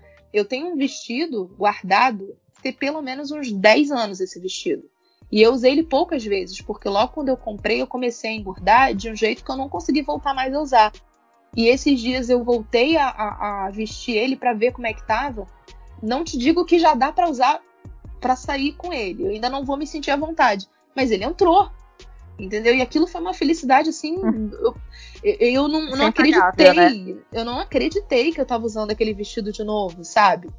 Então, são pequenas satisfações que vão te motivando. É diferente uma pessoa que precisa emagrecer 5, 10 quilos de uma pessoa que tem que emagrecer 30, 40, 50. Entendeu? É totalmente Sim. diferente. Porque a pessoa que precisa emagrecer 5 e 10 quilos, ela pode fazer uma reeducação alimentar e o corpo dela não tá tão crítico como uma pessoa que tem obesidade. Entendeu? É isso que as pessoas têm que entender. A pessoa que tem obesidade, ela vai fazer reeducação alimentar sem a ajuda da, da, do ajuste metabólico que a gente precisa, e ela vai sim emagrecer 10, ela pode emagrecer 15, ela pode chegar até emagrecer 20. Só que na verdade ela precisa emagrecer 40, ela precisa emagrecer 50. E aí, como é que você vai dizer para essa pessoa continuar mantendo foco? Se a, se a, pessoa não for muito determinada e o corpo não corresponder como tem que corresponder, vai ter um momento que ela vai fracassar.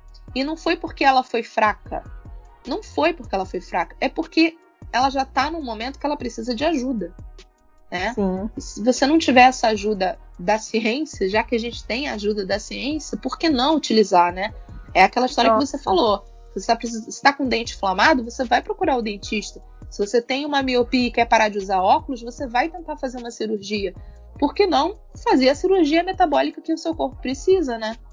Nossa, isso é uma das coisas que, que quando você tá falando de retomar o fôlego e de da autoestima, né, em si, são uma das coisas que me fazem entender que realmente foi uma decisão acertada, né? Eu tenho sim, sempre tive, não nego os meus problemas de aceitação com relação à imagem, e é uma coisa que eu, tô, que eu tô trabalhando muito com a psicóloga que me atende lá na clínica e também com a psicóloga que eu comecei a fazer psicoterapia agora à parte, né? Voltei, uhum. ainda mais depois dessa questão da, da quarentena e, e outras questões que eu gostaria de resolver comigo, então achei super importante falar um pouco disso. Uhum. E um dos exercícios que me passaram para essa questão de aceitação, de enxergar também que, que a gente está emagrecendo, porque também tem aquela, além do, do efeito platô que a gente está passando, tem a questão da gente não ver o quanto a gente emagreceu, né? A gente não consegue enxergar o nosso progresso. Por isso é tão importante. Por isso é importante gente... o, o, acompanhamento contínuo com a psicóloga. Porque a gente, na, naquele iníciozinho, a gente perdeu 10, 15, 20, super rápido, né? E agora a gente perde 2, perde 3, né? Aí se mata de malhar para poder perder 4, né? Não tá mais aquela toda aquela facilidade do início. Então, você tem que aproveitar esses momentos para você reeducar a sua mente, né? É aquela história, né? Corpo são, mente sã, né? Ou o contrário, não lembro exatamente como é que é mente o ditado. Mente sã, corpo, corpo são. A né? Acho que uma, uma acaba é, complementando são, a outra, né? As super, são super complementares. Se você não tiver com a cabeça em dia, nada vai dar certo. Se você não estiver cuidando do seu corpo, você pode estar com a cabeça super em dia, mas você também não vai fazer a coisa certa, né? Pois é. Então, uma, um dos exercícios que ela me passou, que eu lembro que a, psicóloga tinha falado para mim, é, um deles era, além de tirar, não esquecer de tirar aquelas fotos de, de frente, de lado, de costas, eu, pra gente comparar. Porque é muito diferente quando você se olha no espelho. Hoje, assim, eu olho no espelho, eu me olho todo dia no espelho, eu não vejo diferença. Mas quando eu uhum. olho uma foto que eu tirei no mês passado e eu comparo com uma foto desse mês. Aí você é enxerga, né? Mas eu consigo é. ver uma foto na outra, você percebe cada diferença que seu corpo teve. É, Não, e é aquela disso, coisa, a balança nem sempre mostra o quanto você perdeu, porque às vezes você está estacionada no peso, mas você mudou totalmente o seu corpo. Por você estar tá fazendo atividade física, você está você tá mudando completamente a, a, estrutura do seu corpo.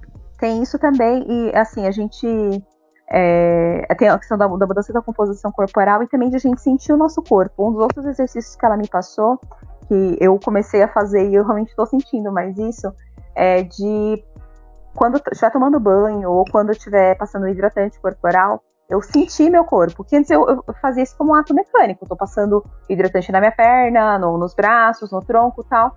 Era uma coisa mecânica. Hoje não. Hoje eu levo muito mais tempo hidratando o meu corpo, porque eu quero sentir as diferenças que eu não sentia antes. Eu não tinha. Se cuidar, Ju, né? É, Se, é, a vaidade não é, não é só. É, às vezes as pessoas ligam muito a vaidade com futilidade.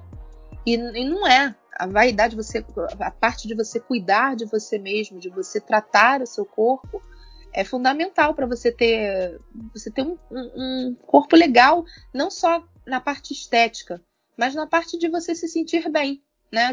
Eu, eu habito nesse corpo, por que não cuidar dele, né? Sim, e assim, não, não passar o creme de modo mecânico, sabe? No corpo eu comecei a passar o hidratante e senti cada mudança. Por exemplo, é, eu sempre tinha. Eu tive muita, tinha muita vergonha do meu joelho. Eu não gostava de usar bermuda, porque eu tinha vergonha que eu achava que meu joelho era uma coisa só. Meu joelho, é, minha coxa, meu joelho e, e minhas canelas, elas se juntavam, sabe? Eu não via muita diferença. Eu achava meu joelho gordo. E hoje, quando eu, eu passo hidratante no meu corpo, que eu sinto, sabe? A diferença da minha panturrilha, quando eu venho para o meu joelho, que eu sinto o meu joelho realmente, que ele é diferente da minha coxa. E quando eu vou subindo, sabe? Que eu sinto mais assim os ossos do, do pescoço, da saboneteira, que você começa a sentir um pouco o mais. O pescoço começa a aparecer, né? É, é o pescoço que, que, que aparece, o olho aumenta, o nariz fica menor. É bem louco isso, né? O meu acho que tá maior, assim. O meu nariz parece que ele, que ele saltou, assim, sabe? O olho, antes eu ria, meu olho fechava. olho Hoje... fechadinho. É, Exato. comigo também. Um, sabe? Parecia um Buda. Mas é, cada mudança a gente consegue perceber e celebrar a partir desse momento que a gente se conhece mais. E o, o quanto é importante é, a gente ter carinho, né, pelo nosso corpo. Hoje, Sim. além de fazer esse, esse lance de, de passar o, o, hidratante de mais devagarzinho para eu sentir as diferenças, é um ato de amor. Fala, poxa, nossa, eu me amo, por isso que eu hidrato minha pele, porque eu quero me sentir bem, me sentir cheirosa. Eu quero estar bem para mim, sabe? Isso é, eu, eu, era uma coisa que eu não costumava fazer, era uma coisa mecânica, que eu passava um creme na minha perna para ela não ficar cinza. Uhum. Esse era o meu objetivo antes. Hoje eu fazia porque Hoje tinha eu... que fazer, né? Exatamente, eu faço por mim e para mim porque eu me amo.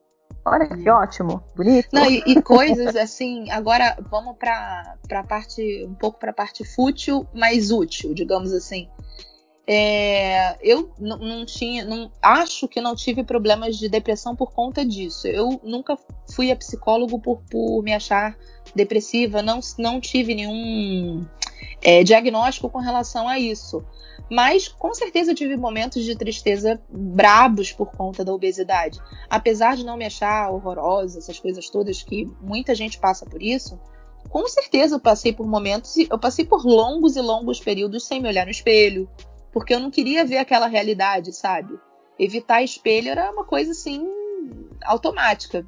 Passava na frente do espelho, eu não queria me ver, porque eu não queria ver o que, eu não queria estar tá naquela realidade, é como se eu estivesse fugindo daquela realidade.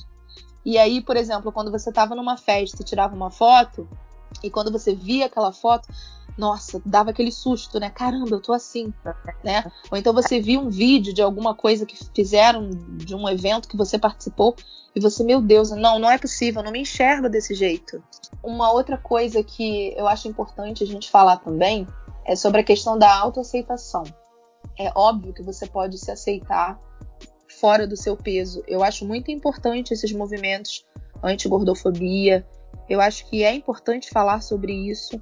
Só, eu só não. A única coisa que me incomoda um pouco é de, de algumas pessoas que estão já nesse movimento que veem de uma forma um pouco exagerada as coisas e condenam certas atitudes, como por exemplo a cirurgia bariátrica. Eu acho que cada um tem o livre-arbítrio para poder fazer o que quiser da sua vida. Assim como a pessoa tem o livre-arbítrio para poder se aceitar num corpo gordo, se ver muito bem e muito bonito desse jeito, as pessoas também têm que ter o respeito de aceitar a pessoa que toma a decisão de mudar essa imagem que ela tem, entendeu? Porque cada um tem a percepção de, diferente, cada um se aceita de, de, uma forma diferente. E se eu quero fazer a, a, a bariátrica, eu não sou mais fraca do que a pessoa que se aceita como gordo. Eu simplesmente Sim. respeito essa pessoa como ela é. Eu acho o máximo a pessoa levantar essas bandeiras, porque não me interessa como a outra pessoa está. Eu não estou preocupada com a sua saúde. Esse, esse, discurso de que, ah, eu falo para você se cuidar porque eu estou preocupada dessa, com a sua saúde é balela. Mentira. É mentira. Ninguém está preocupado com a saúde de ninguém, não. As pessoas querem é colocar o dedo na ferida, entendeu? E dizer e, e falar tudo o que ela pensa. Entendeu? As pessoas, eu costumo dizer que as pessoas têm opiniões demais. E tem certas opiniões que você não foi solicitado e você não precisa dar. Entendeu? Então, e ainda então, assim você quer. E ainda assim você quer meter o B dele. E outra coisa é. muito séria que acontece também é competição. Por exemplo, você fez o, a sua cirurgia em setembro, a minha mãe fez a cirurgia dela em abril e eu fiz a minha cirurgia em outubro. Ah, em, você tá com um mês a mais que eu. Quanto que você perdeu, Tamires? Ah, eu perdi, sei lá, 40 quilos. Ah, então quando eu tiver com nove meses, eu também tenho que ter perdido 40 quilos. Não, não necessariamente. Entendeu? Cada corpo responde de um jeito diferente. Eu acho muito legal as redes sociais para a gente fazer essa interação com as outras pessoas que já fizeram. Eu, por exemplo, eu criei o meu Instagram de bariátrico. Eu tenho um perfil pessoal e tenho o perfil da bariátrica. Quando eu fiz o meu perfil da bariátrica, eu não queria que ninguém soubesse. Não por, por nada, mas é porque, justamente pelas pessoas terem, terem opiniões demais, eu não queria contar para muita gente. Poucas pessoas sabiam que eu tinha feito. Né? Porque eu não queria esse zoom, zoom, zoom de, de opinião na minha cabeça. E eu caí num erro muito grande, que o meu, o meu Instagram ele estava vinculado ao meu celular. E eu nem me toquei nisso. E aí ficou os dois, os dois perfis vinculados ao celular. E aí o que, que aconteceu? Teve aquela Muita coisa de sugerir, sugerir perfil. Então, uh -huh. veio a sugestão do meu perfil da bariátrica para uma galera que me conhecia e que eu não fazia questão nenhuma que soubesse que eu tinha feito. Pelo menos naquele momento. Hoje não, hoje eu já. Desculpa o termo, mas eu já chutei o balde e foda-se. Entendeu? Não tô nem aí. Quem quiser saber, saiba. Até porque eu já perdi bastante e não, não tô mais naquela coisa de querer é, provar nada para ninguém. Mas veio uma pessoa de que, que, trabalhou, por exemplo, comigo há cinco anos atrás, querendo me, me pedir para ser meu amigo no, no perfil da bariátrica. E, nossa, eu fiquei tão apavorada naquele momento que eu fiquei pensando, meu Deus, agora vai uma galera saber que eu fiz, o que, que eu faço tal, não sei o quê, é, é, restringir o perfil. Mas eu, hoje em dia eu vejo até que é, um, é uma bobagem, porque, quer saber? Quer saber que eu fiz? Tá bom, não tem problema. Quer opinar? Quer dizer que fulano, que o primo do tio do, do cunhado fez e engordou tudo de novo? Fala, porque eu já tô numa fase, Tamires, que eu já não tô mais nem aí. Eu sei que eu sou capaz, eu sei o quanto eu perdi, eu sei o que eu tenho que fazer. E a opinião do outro, se não for para poder me impulsionar, ela não vai me, me rebaixar mais, entendeu? Porque eu, eu, já sei o que eu tenho que fazer e na minha capacidade. Então, isso já não, não me preocupa mais. Mas no início me, me deu uma grilada na cabeça. Sim, eu também eu criei um perfil à parte, né? Foi onde a gente se conheceu. É, eu achei importante para eu entender um pouco de como seria esse universo, para eu compartilhar também os meus resultados, porque eu achava importante. Eu queria, na verdade, eu vou falar mais porque eu criei. Eu criei porque eu queria montar como se fosse um diário alimentar. Para postar o que eu comia, para eu pegar dica de, de, receita que posso para pessoas. Foi mais por uhum. isso que eu criei o perfil. E, só que, na verdade, é, eu achei legal porque eu conheci pessoas que estavam passando pelo mesmo processo, gente que ainda estava começando, que eu, meu primeiro post, só para explicar, né? Meu primeiro post no meu Instagram da, da bariátrica, é, eu fiz um perfil que eu tinha da dieta, que eu tinha. Eu esqueci de contar esse fato sobre mim. Uhum. Antes de fazer 30 anos, eu queria fazer um ensaio uhum. né, fotográfico na praia e eu queria emagrecer 30 quilos. A qualquer custo. A qualquer custo, que foi logo quando eu fiz aquela. Quando eu, a, segunda do Cut, eu voltei lá. Eu uhum. fiz fazer assim, sai, eu queria emagrecer 30 quilos. Então eu coloquei uhum. o nome do meu perfil assim no Instagram, menos 30 até os 30. Como se fosse assim, tranquilaço, né? Vamos perder 30 Um ano eu consegui perder 30 quilos. Imagina, lógico que eu vou conseguir. Perdi 22. Ó, até que perdeu bastante. Perdi bastante, perdi 22 quilos, mas assim, sofrendo, querendo comer carboidrato, mas chorando, né? Perdeu, mas é, perdeu tudo errado. Exatamente, perdendo tudo errado. E aí eu usei esse meu perfil pra falar. Eu falei, quer saber de uma coisa? Eu tô sem fazer nada mesmo. Tô fazendo essa cirurgia. Vou, vou falar da minha cirurgia, vou procurar uns perfis bariátricos. Aí eu reativei esse perfil que eu tinha, do menos 30 até os 30, mudei o nome pra Bari da, da Broto, que era meu apelido.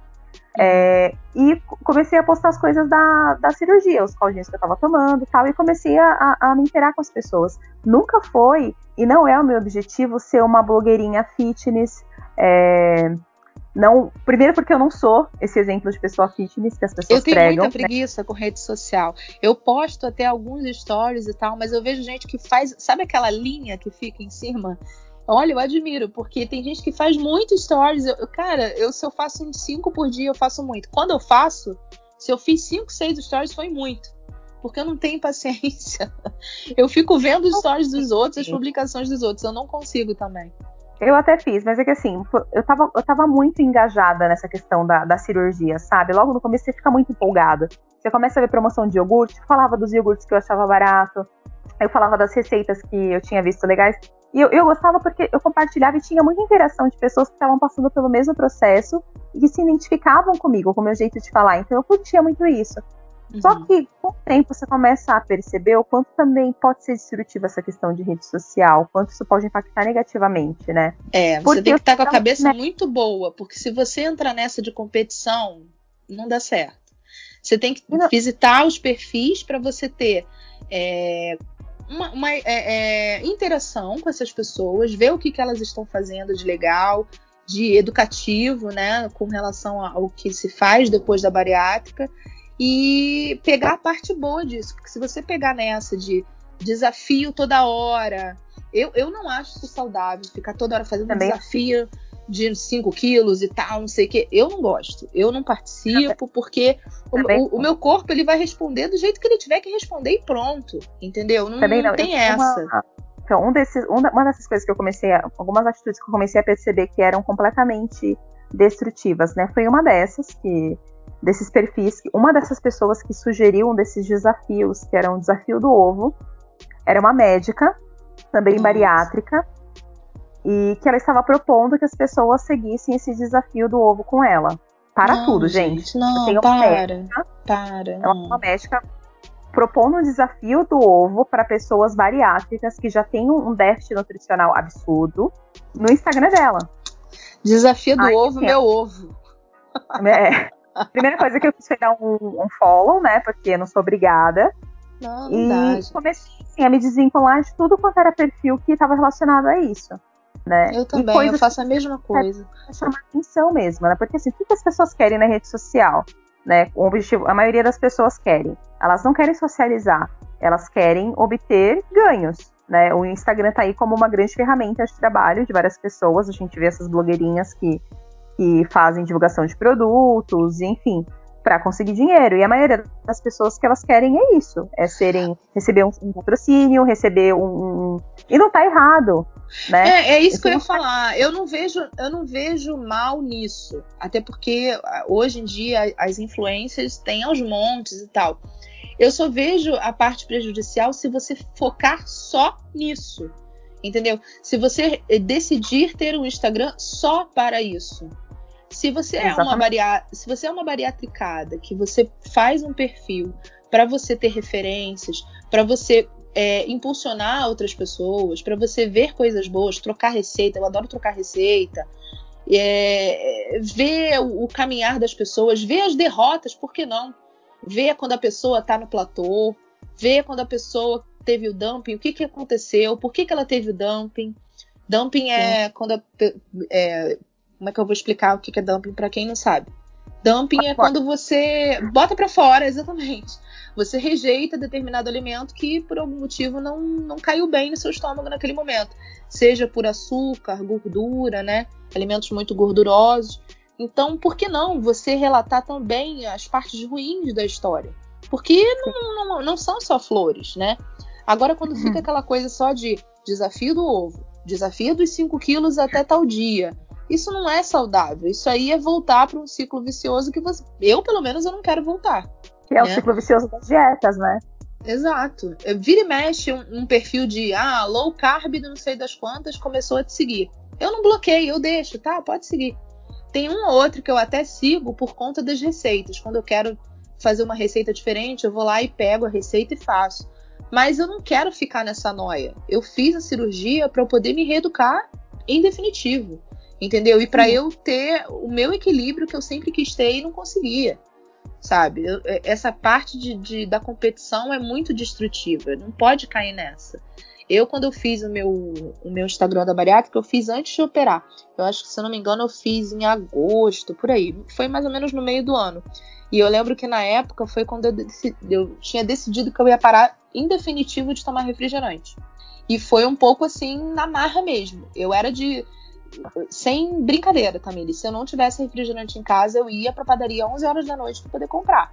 Porque eu não conseguia Sério? ficar. Eu viciada em refri. Eu era muito viciada. E era em, em refrigerante zero. Então, uhum. eu era muito viciada. E não, aí as pessoas falavam: ah, o que, que adianta? Come esse monte de comida e depois toma refrigerante zero. Não, eu gostava. Era, o meu paladar era pro refrigerante zero, sabe? Eu gostava daquele refrigerante. Eu era muito viciada de eu, eu sempre bebi muita água, mas eu também bebia muito refrigerante. Tem gente até que substitui, né? Fica só no refrigerante e nem vê, não sabe nem o que é água mineral, né?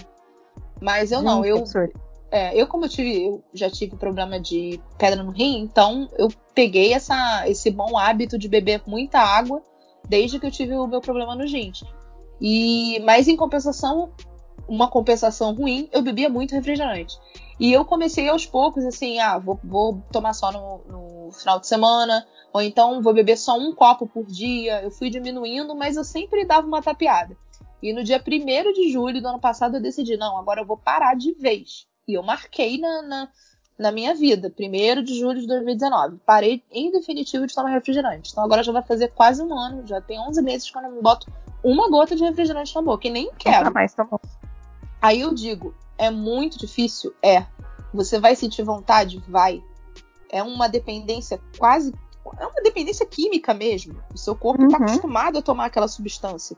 Não Ainda é nada fácil. Né? Tem super, super história de viciar mesmo. Não, não tem, não tem nada de bom ali dentro para você. Não tem nenhum tipo de benefício. E, mas eu fui na marra e tô conseguindo. Vamos ver se o meu objetivo é para a vida toda. No início foi muito mais difícil. Mas depois que eu, eu, eu operei em outubro, eu fiquei de julho até outubro nessa de ah, vou me despedir. Eu me despedia das refeições, as famosas despedidas antes de operar, né? Eu gosto eu muito de também. comida. Fiz várias. E, se, olha, se é certo ou se é errado, eu não sei. Eu até acredito que seja mais errado do que certo, mas que eu fiz, eu fiz. E não me arrependo. Comi no, fui em rodízio japonês, comi cachorro quente, fiz é, brigadeiros e mais brigadeiros. Tá, é errado, eu sei que é errado, mas eu botei na minha cabeça que seria realmente uma despedida. E foi. Tanto é que acho que desde que eu operei eu não vejo brigadeiro na minha frente. Eu, açúcar, conto nos dedos as vezes que eu comi alguma coisa com açúcar. Já comi? Já comi. Até a própria barra de chocolate meio amargo que a gente come tem açúcar, né? Só que é bem menos calórico do que o, o, a barra de chocolate comum. Mas, assim, é, não tem jeito, gente. É, é matemática pura. Você tem que fazer os seus cálculos para você ver o equilíbrio das coisas. É, é isso. É, a palavra-chave é equilíbrio. Se você não tiver equilíbrio, não vai dar certo. Nossa, tô, você tá falando das pedidas, eu, eu tava, essa semana tava olhando umas fotos estava mandando pra galera, né, uns TBTs e tal. E eu lembrei de uma das despedidas que eu fiz, que eu fui numa coxinharia. Coxinharia. Da... Coxinharia. Coxinharia. Coxinharia Prime. Adoro. Eu comi uma coxinha. Coxinharia gourmet. Coxinharia é, gourmet. É sempre isso, né? Gourmetização do, do básico. Eu comi uma coxinha recheada de costela. Essa foi Nossa. uma das últimas despedidas que eu fiz. Pensa numa costela de boi desfiada maravilhosa dentro de uma coxinha. Tipo a combinação do perfeito, né? Foi Gente, é só de lembrar Tem, na boca. Hashtag tenso. Muito, muito tenso. Nossa, eu lembro que assim, esse dia nessa coxinharia foi sensacional. Além dessa coxinha de costela que a gente comeu, a gente comeu uma coxinha que era como é quase um churros, né? Era uma coxinha doce recheada com doce de leite. Nossa. Olha que perdição. Perdição era hoje total. isso aí eu duro três Hoje dias em com dia, dumping. Na situação que você tá hoje, você se vê fazendo isso? Olha, depois de nove meses de operada, que eu vou fazer esse mês, eu me vejo, não me vejo comendo assim tudo isso. Mas eu acho que quantidades absurdas que você comia? Não, jamais. Não, aquele Eu dia eu comi não. essa coxinha, comi uma coxinha, uma coxa burger, que sim, sim, era uma coxinha recheada de hambúrguer. Comi um Meu Deus. Até onde vai Eu o ser comi- humano, meu senhor? e acompanhado de uma bela, um belo refrigerante também, porque né, a gente gosta, gostava na época. Mas aí, Mas- só pra, só pra complementar a- as despedidas, a minha maior dificuldade das despedidas era fazer essas despedidas sem tomar o refrigerante. Porque eu, por exemplo, eu fui no. Ah, é verdade. É, é, e eu, no refrigerante eu fui bem firme desde o início. Eu fui num rodízio japonês e japonês, eu sempre comia japonês com muito refrigerante. Eu fui no rodízio, até porque o shoyu é muito salgadinho, né? Dá vontade de você beber alguma coisa, né? E eu fiquei lá, firme. Comi um, um- uma tonelada de japonês, mas sem refrigerante. É, que Fiquei o de é boa. refrigerante, né? Todo, toda aquela fritura do, do Não, hot claro. roll, Claro. não tem problema nenhum. O problema era o refrigerante mesmo. Mas, é, nossa, foi- foram muito boas assim as despedidas. E eu achei que foi importante, sabe? Parecia aquele fechamento de ciclo. Juro pra você, pode parecer meio ridículo o que eu tô falando agora, Não, mas, mas, é. parece que você nunca É mais. assim, não nunca mais, mas eu acredito que nem tão cedo a gente vai conseguir comer naquelas quantidades é, assim que a gente comia. Eu ia no rodízio de pizza, eu comia quase 10 pedaços, lindamente. Comia Eu que nem também. gente grande. Eu também. Porque eu gostava muito de. Meu mal sempre foi o carboidrato. Sempre gostei muito de comer carboidrato. e em né? verdade, Carboidrato é né? vida, gente. Carboidrato é tudo de bom. E na, na- é, uma das despedidas também foi numa padaria que eu gostava pra tomar aquele, aquele, comer aquele pão na chapa gostoso, tomar aquele café com leite que eu gosto também, que eu, nossa, eu sou aficionada em comer pão na chapa na padaria, assim, tomar café de final de semana na padaria. E uma das coisas que eu, que eu fiz nesses últimos tempos, antes da pandemia, foi tomar café na padaria. Era uma das coisas que eu queria resgatar, sabe, assim, da vida. E, querendo ou não, a gente muda, assim, os hábitos durante a semana. Raramente eu como pão. É muito difícil. Eu, eu tô mais comendo mais proteína, porque a gente tem que balancear, né? A, a Uhum. dieta, a gente sabe que depois daquela fase da lua de mel, dos três primeiros meses que você emagrece, que o peso sai na urina, quase, Uhum. é, a gente sabe que lá pro terceiro, quarto mês, a gente começa a enfrentar um pouco mais de dificuldade. O peso cai, demora um pouco mais para cair. Eu já tô no oitavo mês, então para emagrecer 2 quilos no mês, eu tenho que fazer um esforço muito Super. maior. É muito maior mesmo. Mas é assim, é, por exemplo, é é interessante a gente falar isso, que agora a gente tem que fazer um esforço absurdo para poder emagrecer 2, 3 quilos no mês, porque eu já fiz acompanhamentos certos com nutricionistas há, sei lá, 3 anos atrás, que eu emagreci uns 10 quilos e eu fazia tudo certinho e emagreci 10 quilos em dois meses. Porque no primeiro mês eu perdi 6 e no segundo eu perdi 4. Aí você. Aí começa a noia, né? Como é que pode? Agora que eu fiz a bariátrica, eu tô emagrecendo 2, 3 por mês. E quando eu não tinha, que o meu estômago tava gigante, eu perdia 6. Só que aí eu paro pra pensar, ok, você perdeu 6 com muita restrição, né? E hoje você tem. Você, você, se, você se policia muito, sim, mas você também se permite outras coisas. Por que, que eu quero dizer com isso? Quando eu fiz a nutricionista, eu fiz tudo certinho. Tudo. Tudo mesmo. De cortar tudo. Hoje em dia, com oito meses de operada, eu como um, a minha fileira de barra de chocolate meio amargo. Eu tomo um suco diferente quando, quando eu tenho vontade. Eu como um docinho sem açúcar, sabe? Eu não, eu, eu não deixo de ter os prazeres. É o que você falou.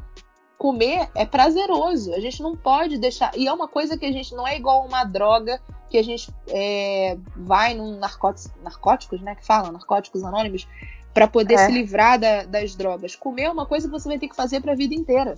Então, é uma coisa que você vai ter que lidar para a vida inteira. Se você não tiver ajustado, você, você, como é que você vai fazer? Você vai parar de comer? Aí você volta para aquele ciclo, né? Ruim que a gente Toda tinha de, de maus hábitos. Exatamente.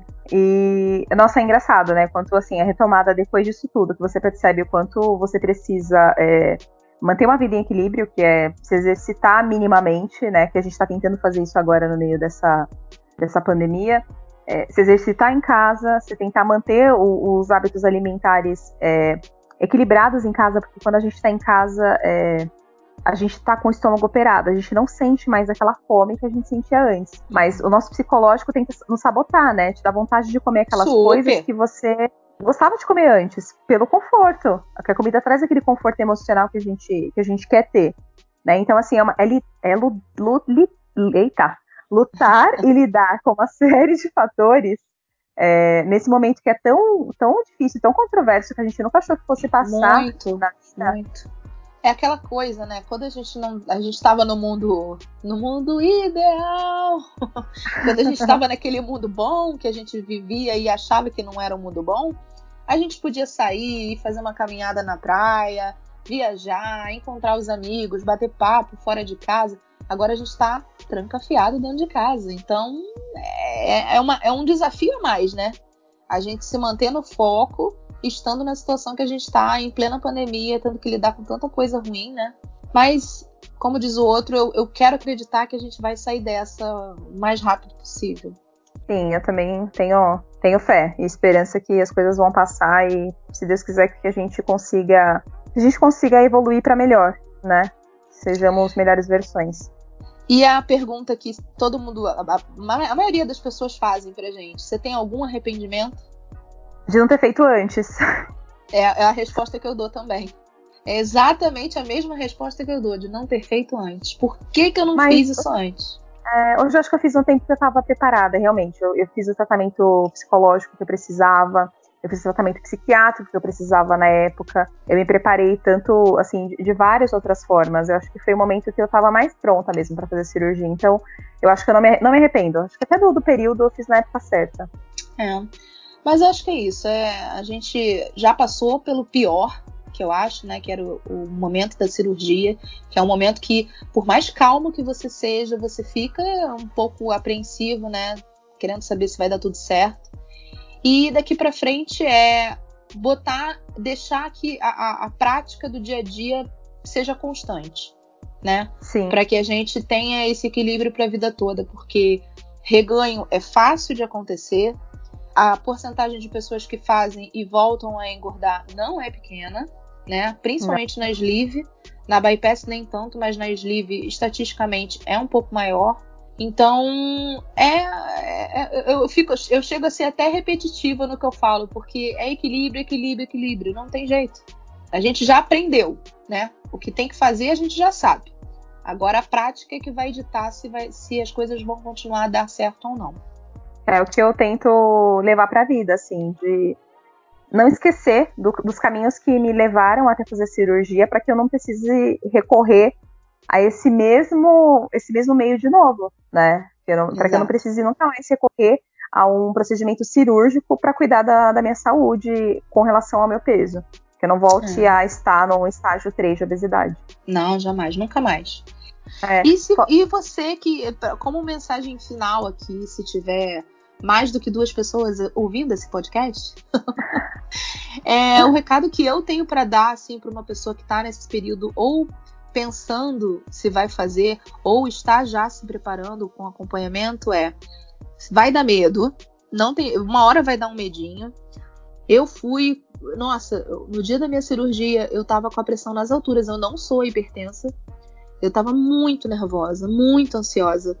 E eu não sabia, tá? Que eu tava com a pressão alta. A, a enfermeira chegou no quarto para medir minha pressão, ela falou: "Você, você é hipertensa?" Eu falei: "Não". Ela é tá um pouquinho alterada. Eu falei, um pouquinho quanto? 18 por 12. Eu falei, o quê? Eu tô com 18 por 12? É, você tá com 18 por 12. Aí eu fui ficando mais nervosa, né? Aí daqui a meia hora ela voltou para poder aferir de novo. Eu tava com 21 por 12. Meu Deus. E isso de nervoso puro. Porque eu tava naquela ansiedade de, meu Deus, daqui a pouco eu vou entrar no centro cirúrgico. Daqui a pouco eu vou entrar no centro cirúrgico. Mas, graças a Deus, deu tudo certo. O cirurgião falou que a cirurgia foi super rápida. O, o pós-imediato é um pouquinho chatinho, né? Porque você acabou de, de operar, é, é, normal você ficar um pouco enjoada tal. Mas passou do hospital, que na maioria das vezes é um dia só no hospital, Você vai, vai tirar de letra a dieta líquida, não é esse bicho de sete cabeças todo que as pessoas dizem. É chato, é, é restritivo, é, é, mas é necessário e tem que seguir. É o mais importante do, da cirurgia bariátrica é o pós imediato da bariátrica, porque você tem que fazer, senão vai dar errado. Você tem que fazer certinho tudo o que pode e o que não pode do que a nutricionista mandou. Ah, mas a nutricionista de fulano podia tal alimento e a minha não pode. Não interessa. Segue o que o seu nutricionista prescreveu para você. Se você tem uma equipe médica que está te orientando, você tem que seguir a risco que a sua equipe te mandou fazer. Não tem que ninguém ficar metendo bedelho na, na, na dieta do outro. Sim. É, eu diria também as mesmas coisas, é, só com um adendo, né?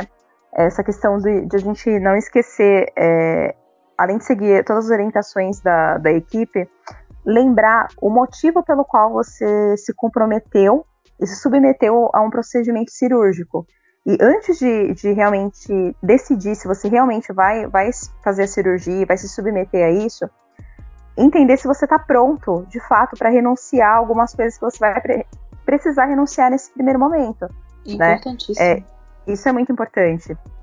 O quanto toda essa mudança que o começo da, dessa mudança pode trazer em você, o quanto isso pode te afetar psicologicamente, é importante que você esteja pronto para essa, essas mudanças que você vai sofrer. Então, é, a primeira coisa que eu digo é: se você tem qualquer que seja, é, ou que mesmo que você não tenha, qualquer tipo de dificuldade ou transtorno emocional, ou que você tenha qualquer tipo de problema psicológico, busque ajuda psicológica antes. Faça, encare isso com, como necessidade. Não, né? é fundamental. A psicoterapia ela não é ela não é um luxo, ela não é uma, uma, uma, uma coisa facultativa para quem faz a cirurgia bariátrica. Ela é extremamente indispensável, ela é obrigatória. Então siga isso como, como sendo algo realmente necessário. Né? E mais do que nunca, é, lembra, lembra também que vão ter dias difíceis, né? Não é só também se pesar e o peso descer, você pode enfrentar também dificuldades. Algumas pessoas vão enfrentar dificuldades, umas mais e outras menos. O pós-operatório de algumas pode ser tranquilo, pode não ter nenhuma dor, outras pessoas vão sentir muitas dores, muitas pessoas vão ter dificuldades, mas cada organismo é único e ter paciência para esse, pra esse primeiro momento é fundamental. Né? E tudo passa, gente. Passa. Tudo passa, vai passar. Passa o pré-operatório, passa o pós-operatório. Você vai voltar a mastigar, você não vai ficar na dieta líquida a vida inteira, vai dar tudo certo. O que a gente pode tirar, acho que, de, a, acho que a principal lição, né, é buscar a mudança de dentro, né? O que, que você quer mudar na sua vida depois disso? É, a cirurgia, para muitas pessoas, Ju, eu entendo que até para mim é, era foi um divisor de, de águas no sentido de, de eu querer colocar novos planos na minha vida, sabe? Sair de um emprego, é, buscar uma nova profissão. Então, às vezes, você não se permite fazer algumas coisas porque você talvez não tenha aquela autoconfiança que você está buscando com a cirurgia. E nem sempre é só a cirurgia que vai te trazer isso. Às vezes são, são fatores que você não buscava dentro de si e que a cirurgia ela pode só te dar um empurrãozinho. Então, usa isso para você tentar mudar outras coisas que estavam ali paradas. É não, isso. É, é o que a gente costuma falar, né? Sair da zona de conforto, que de conforto não tem nada, na verdade, né? Porque você fica estático, acha que aquela situação tá ok para você, só que quando você bota no papel e escreve tudo que você tá passando, todas as coisas que você queria mudar, você vê que você não tá nada confortável, né? Sim. E que você precisa mudar. Então, ponderar, tem que ponderar tudo e ver o, os benefícios que você pode tirar de toda essa mudança. Isso mesmo. É isso, acho que temos um podcast maravilhoso, adorei falar sobre esse tema. E eu acho que daqui para frente, quem sabe a gente pode fazer um, um, um novo podcast sobre o assunto, de repente com convidados mais para frente, falar sobre as novas experiências depois desse, desse primeiro ano, de repente, né? Quem sabe? É um pouco mais para frente, né? Acho que o assunto é, bariátrica é, gera muita discussão. Vamos ver como é que vai ser como vai ser o retorno das pessoas com relação a isso, mas a gente sabe que é importante falar como a gente se conheceu e que na vida nem, nem tudo gira em torno da dieta, né? Nossa vida é mais do que isso. E a bariátrica é só uma vírgula, né? Dessa linda história que é a nossa. Com certeza, com certeza. Tamis, vamos, vamos falar das nossas redes sociais? Vamos, vamos sim. Então, a gente está é... no Instagram como Comigo Ninguém Pode, de podcast, P-O-D, Comigo Ninguém Pode. É, uhum. Estamos em todos os streamings de gravação de podcast. E quem quiser seguir os nossos perfis bariátricos, eu sou a Sleeve da Ju, Sleeve S-L-E-E-V-E, Sleeve da Ju. E eu tô como Bari da Broto, arroba Bari da Broto, tudo junto. De broto, brotinho de feijão, Bari da Broto. Bari Show. de bariátrica, broto de feijão, pronto, é isso. Maravilha! Espero vocês por lá. Quem tiver dúvida pode falar com a gente. A gente tem o maior prazer para falar sobre o assunto. Aliás, acho que até o, o grande intuito de criar essas redes é justamente para isso, né? Para a gente trocar essas ideias.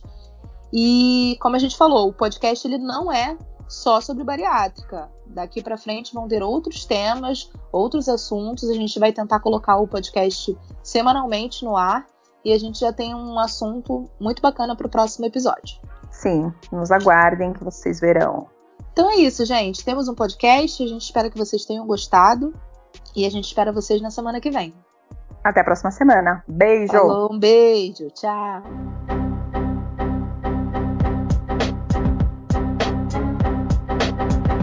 Errou! Ai, Ave Maria. Agora tá gravando. Ai, eu não tô. Não, cara, que pesadelo. Será que todo podcast sofre isso, cara? Todo podcaster sofre isso no seu primeiro episódio? A gente já tentou vários lugares para gravar tá complicado, mas agora vai. Agora, agora tem que ir. Ai, gente, tô suando. Olá, seja muito bem-vindo ao Comigo Ninguém Pode. Eu sou a Tamires Broto, desculpa, não tá gritando meu nome. Oi, Tamires, você é a Tamires.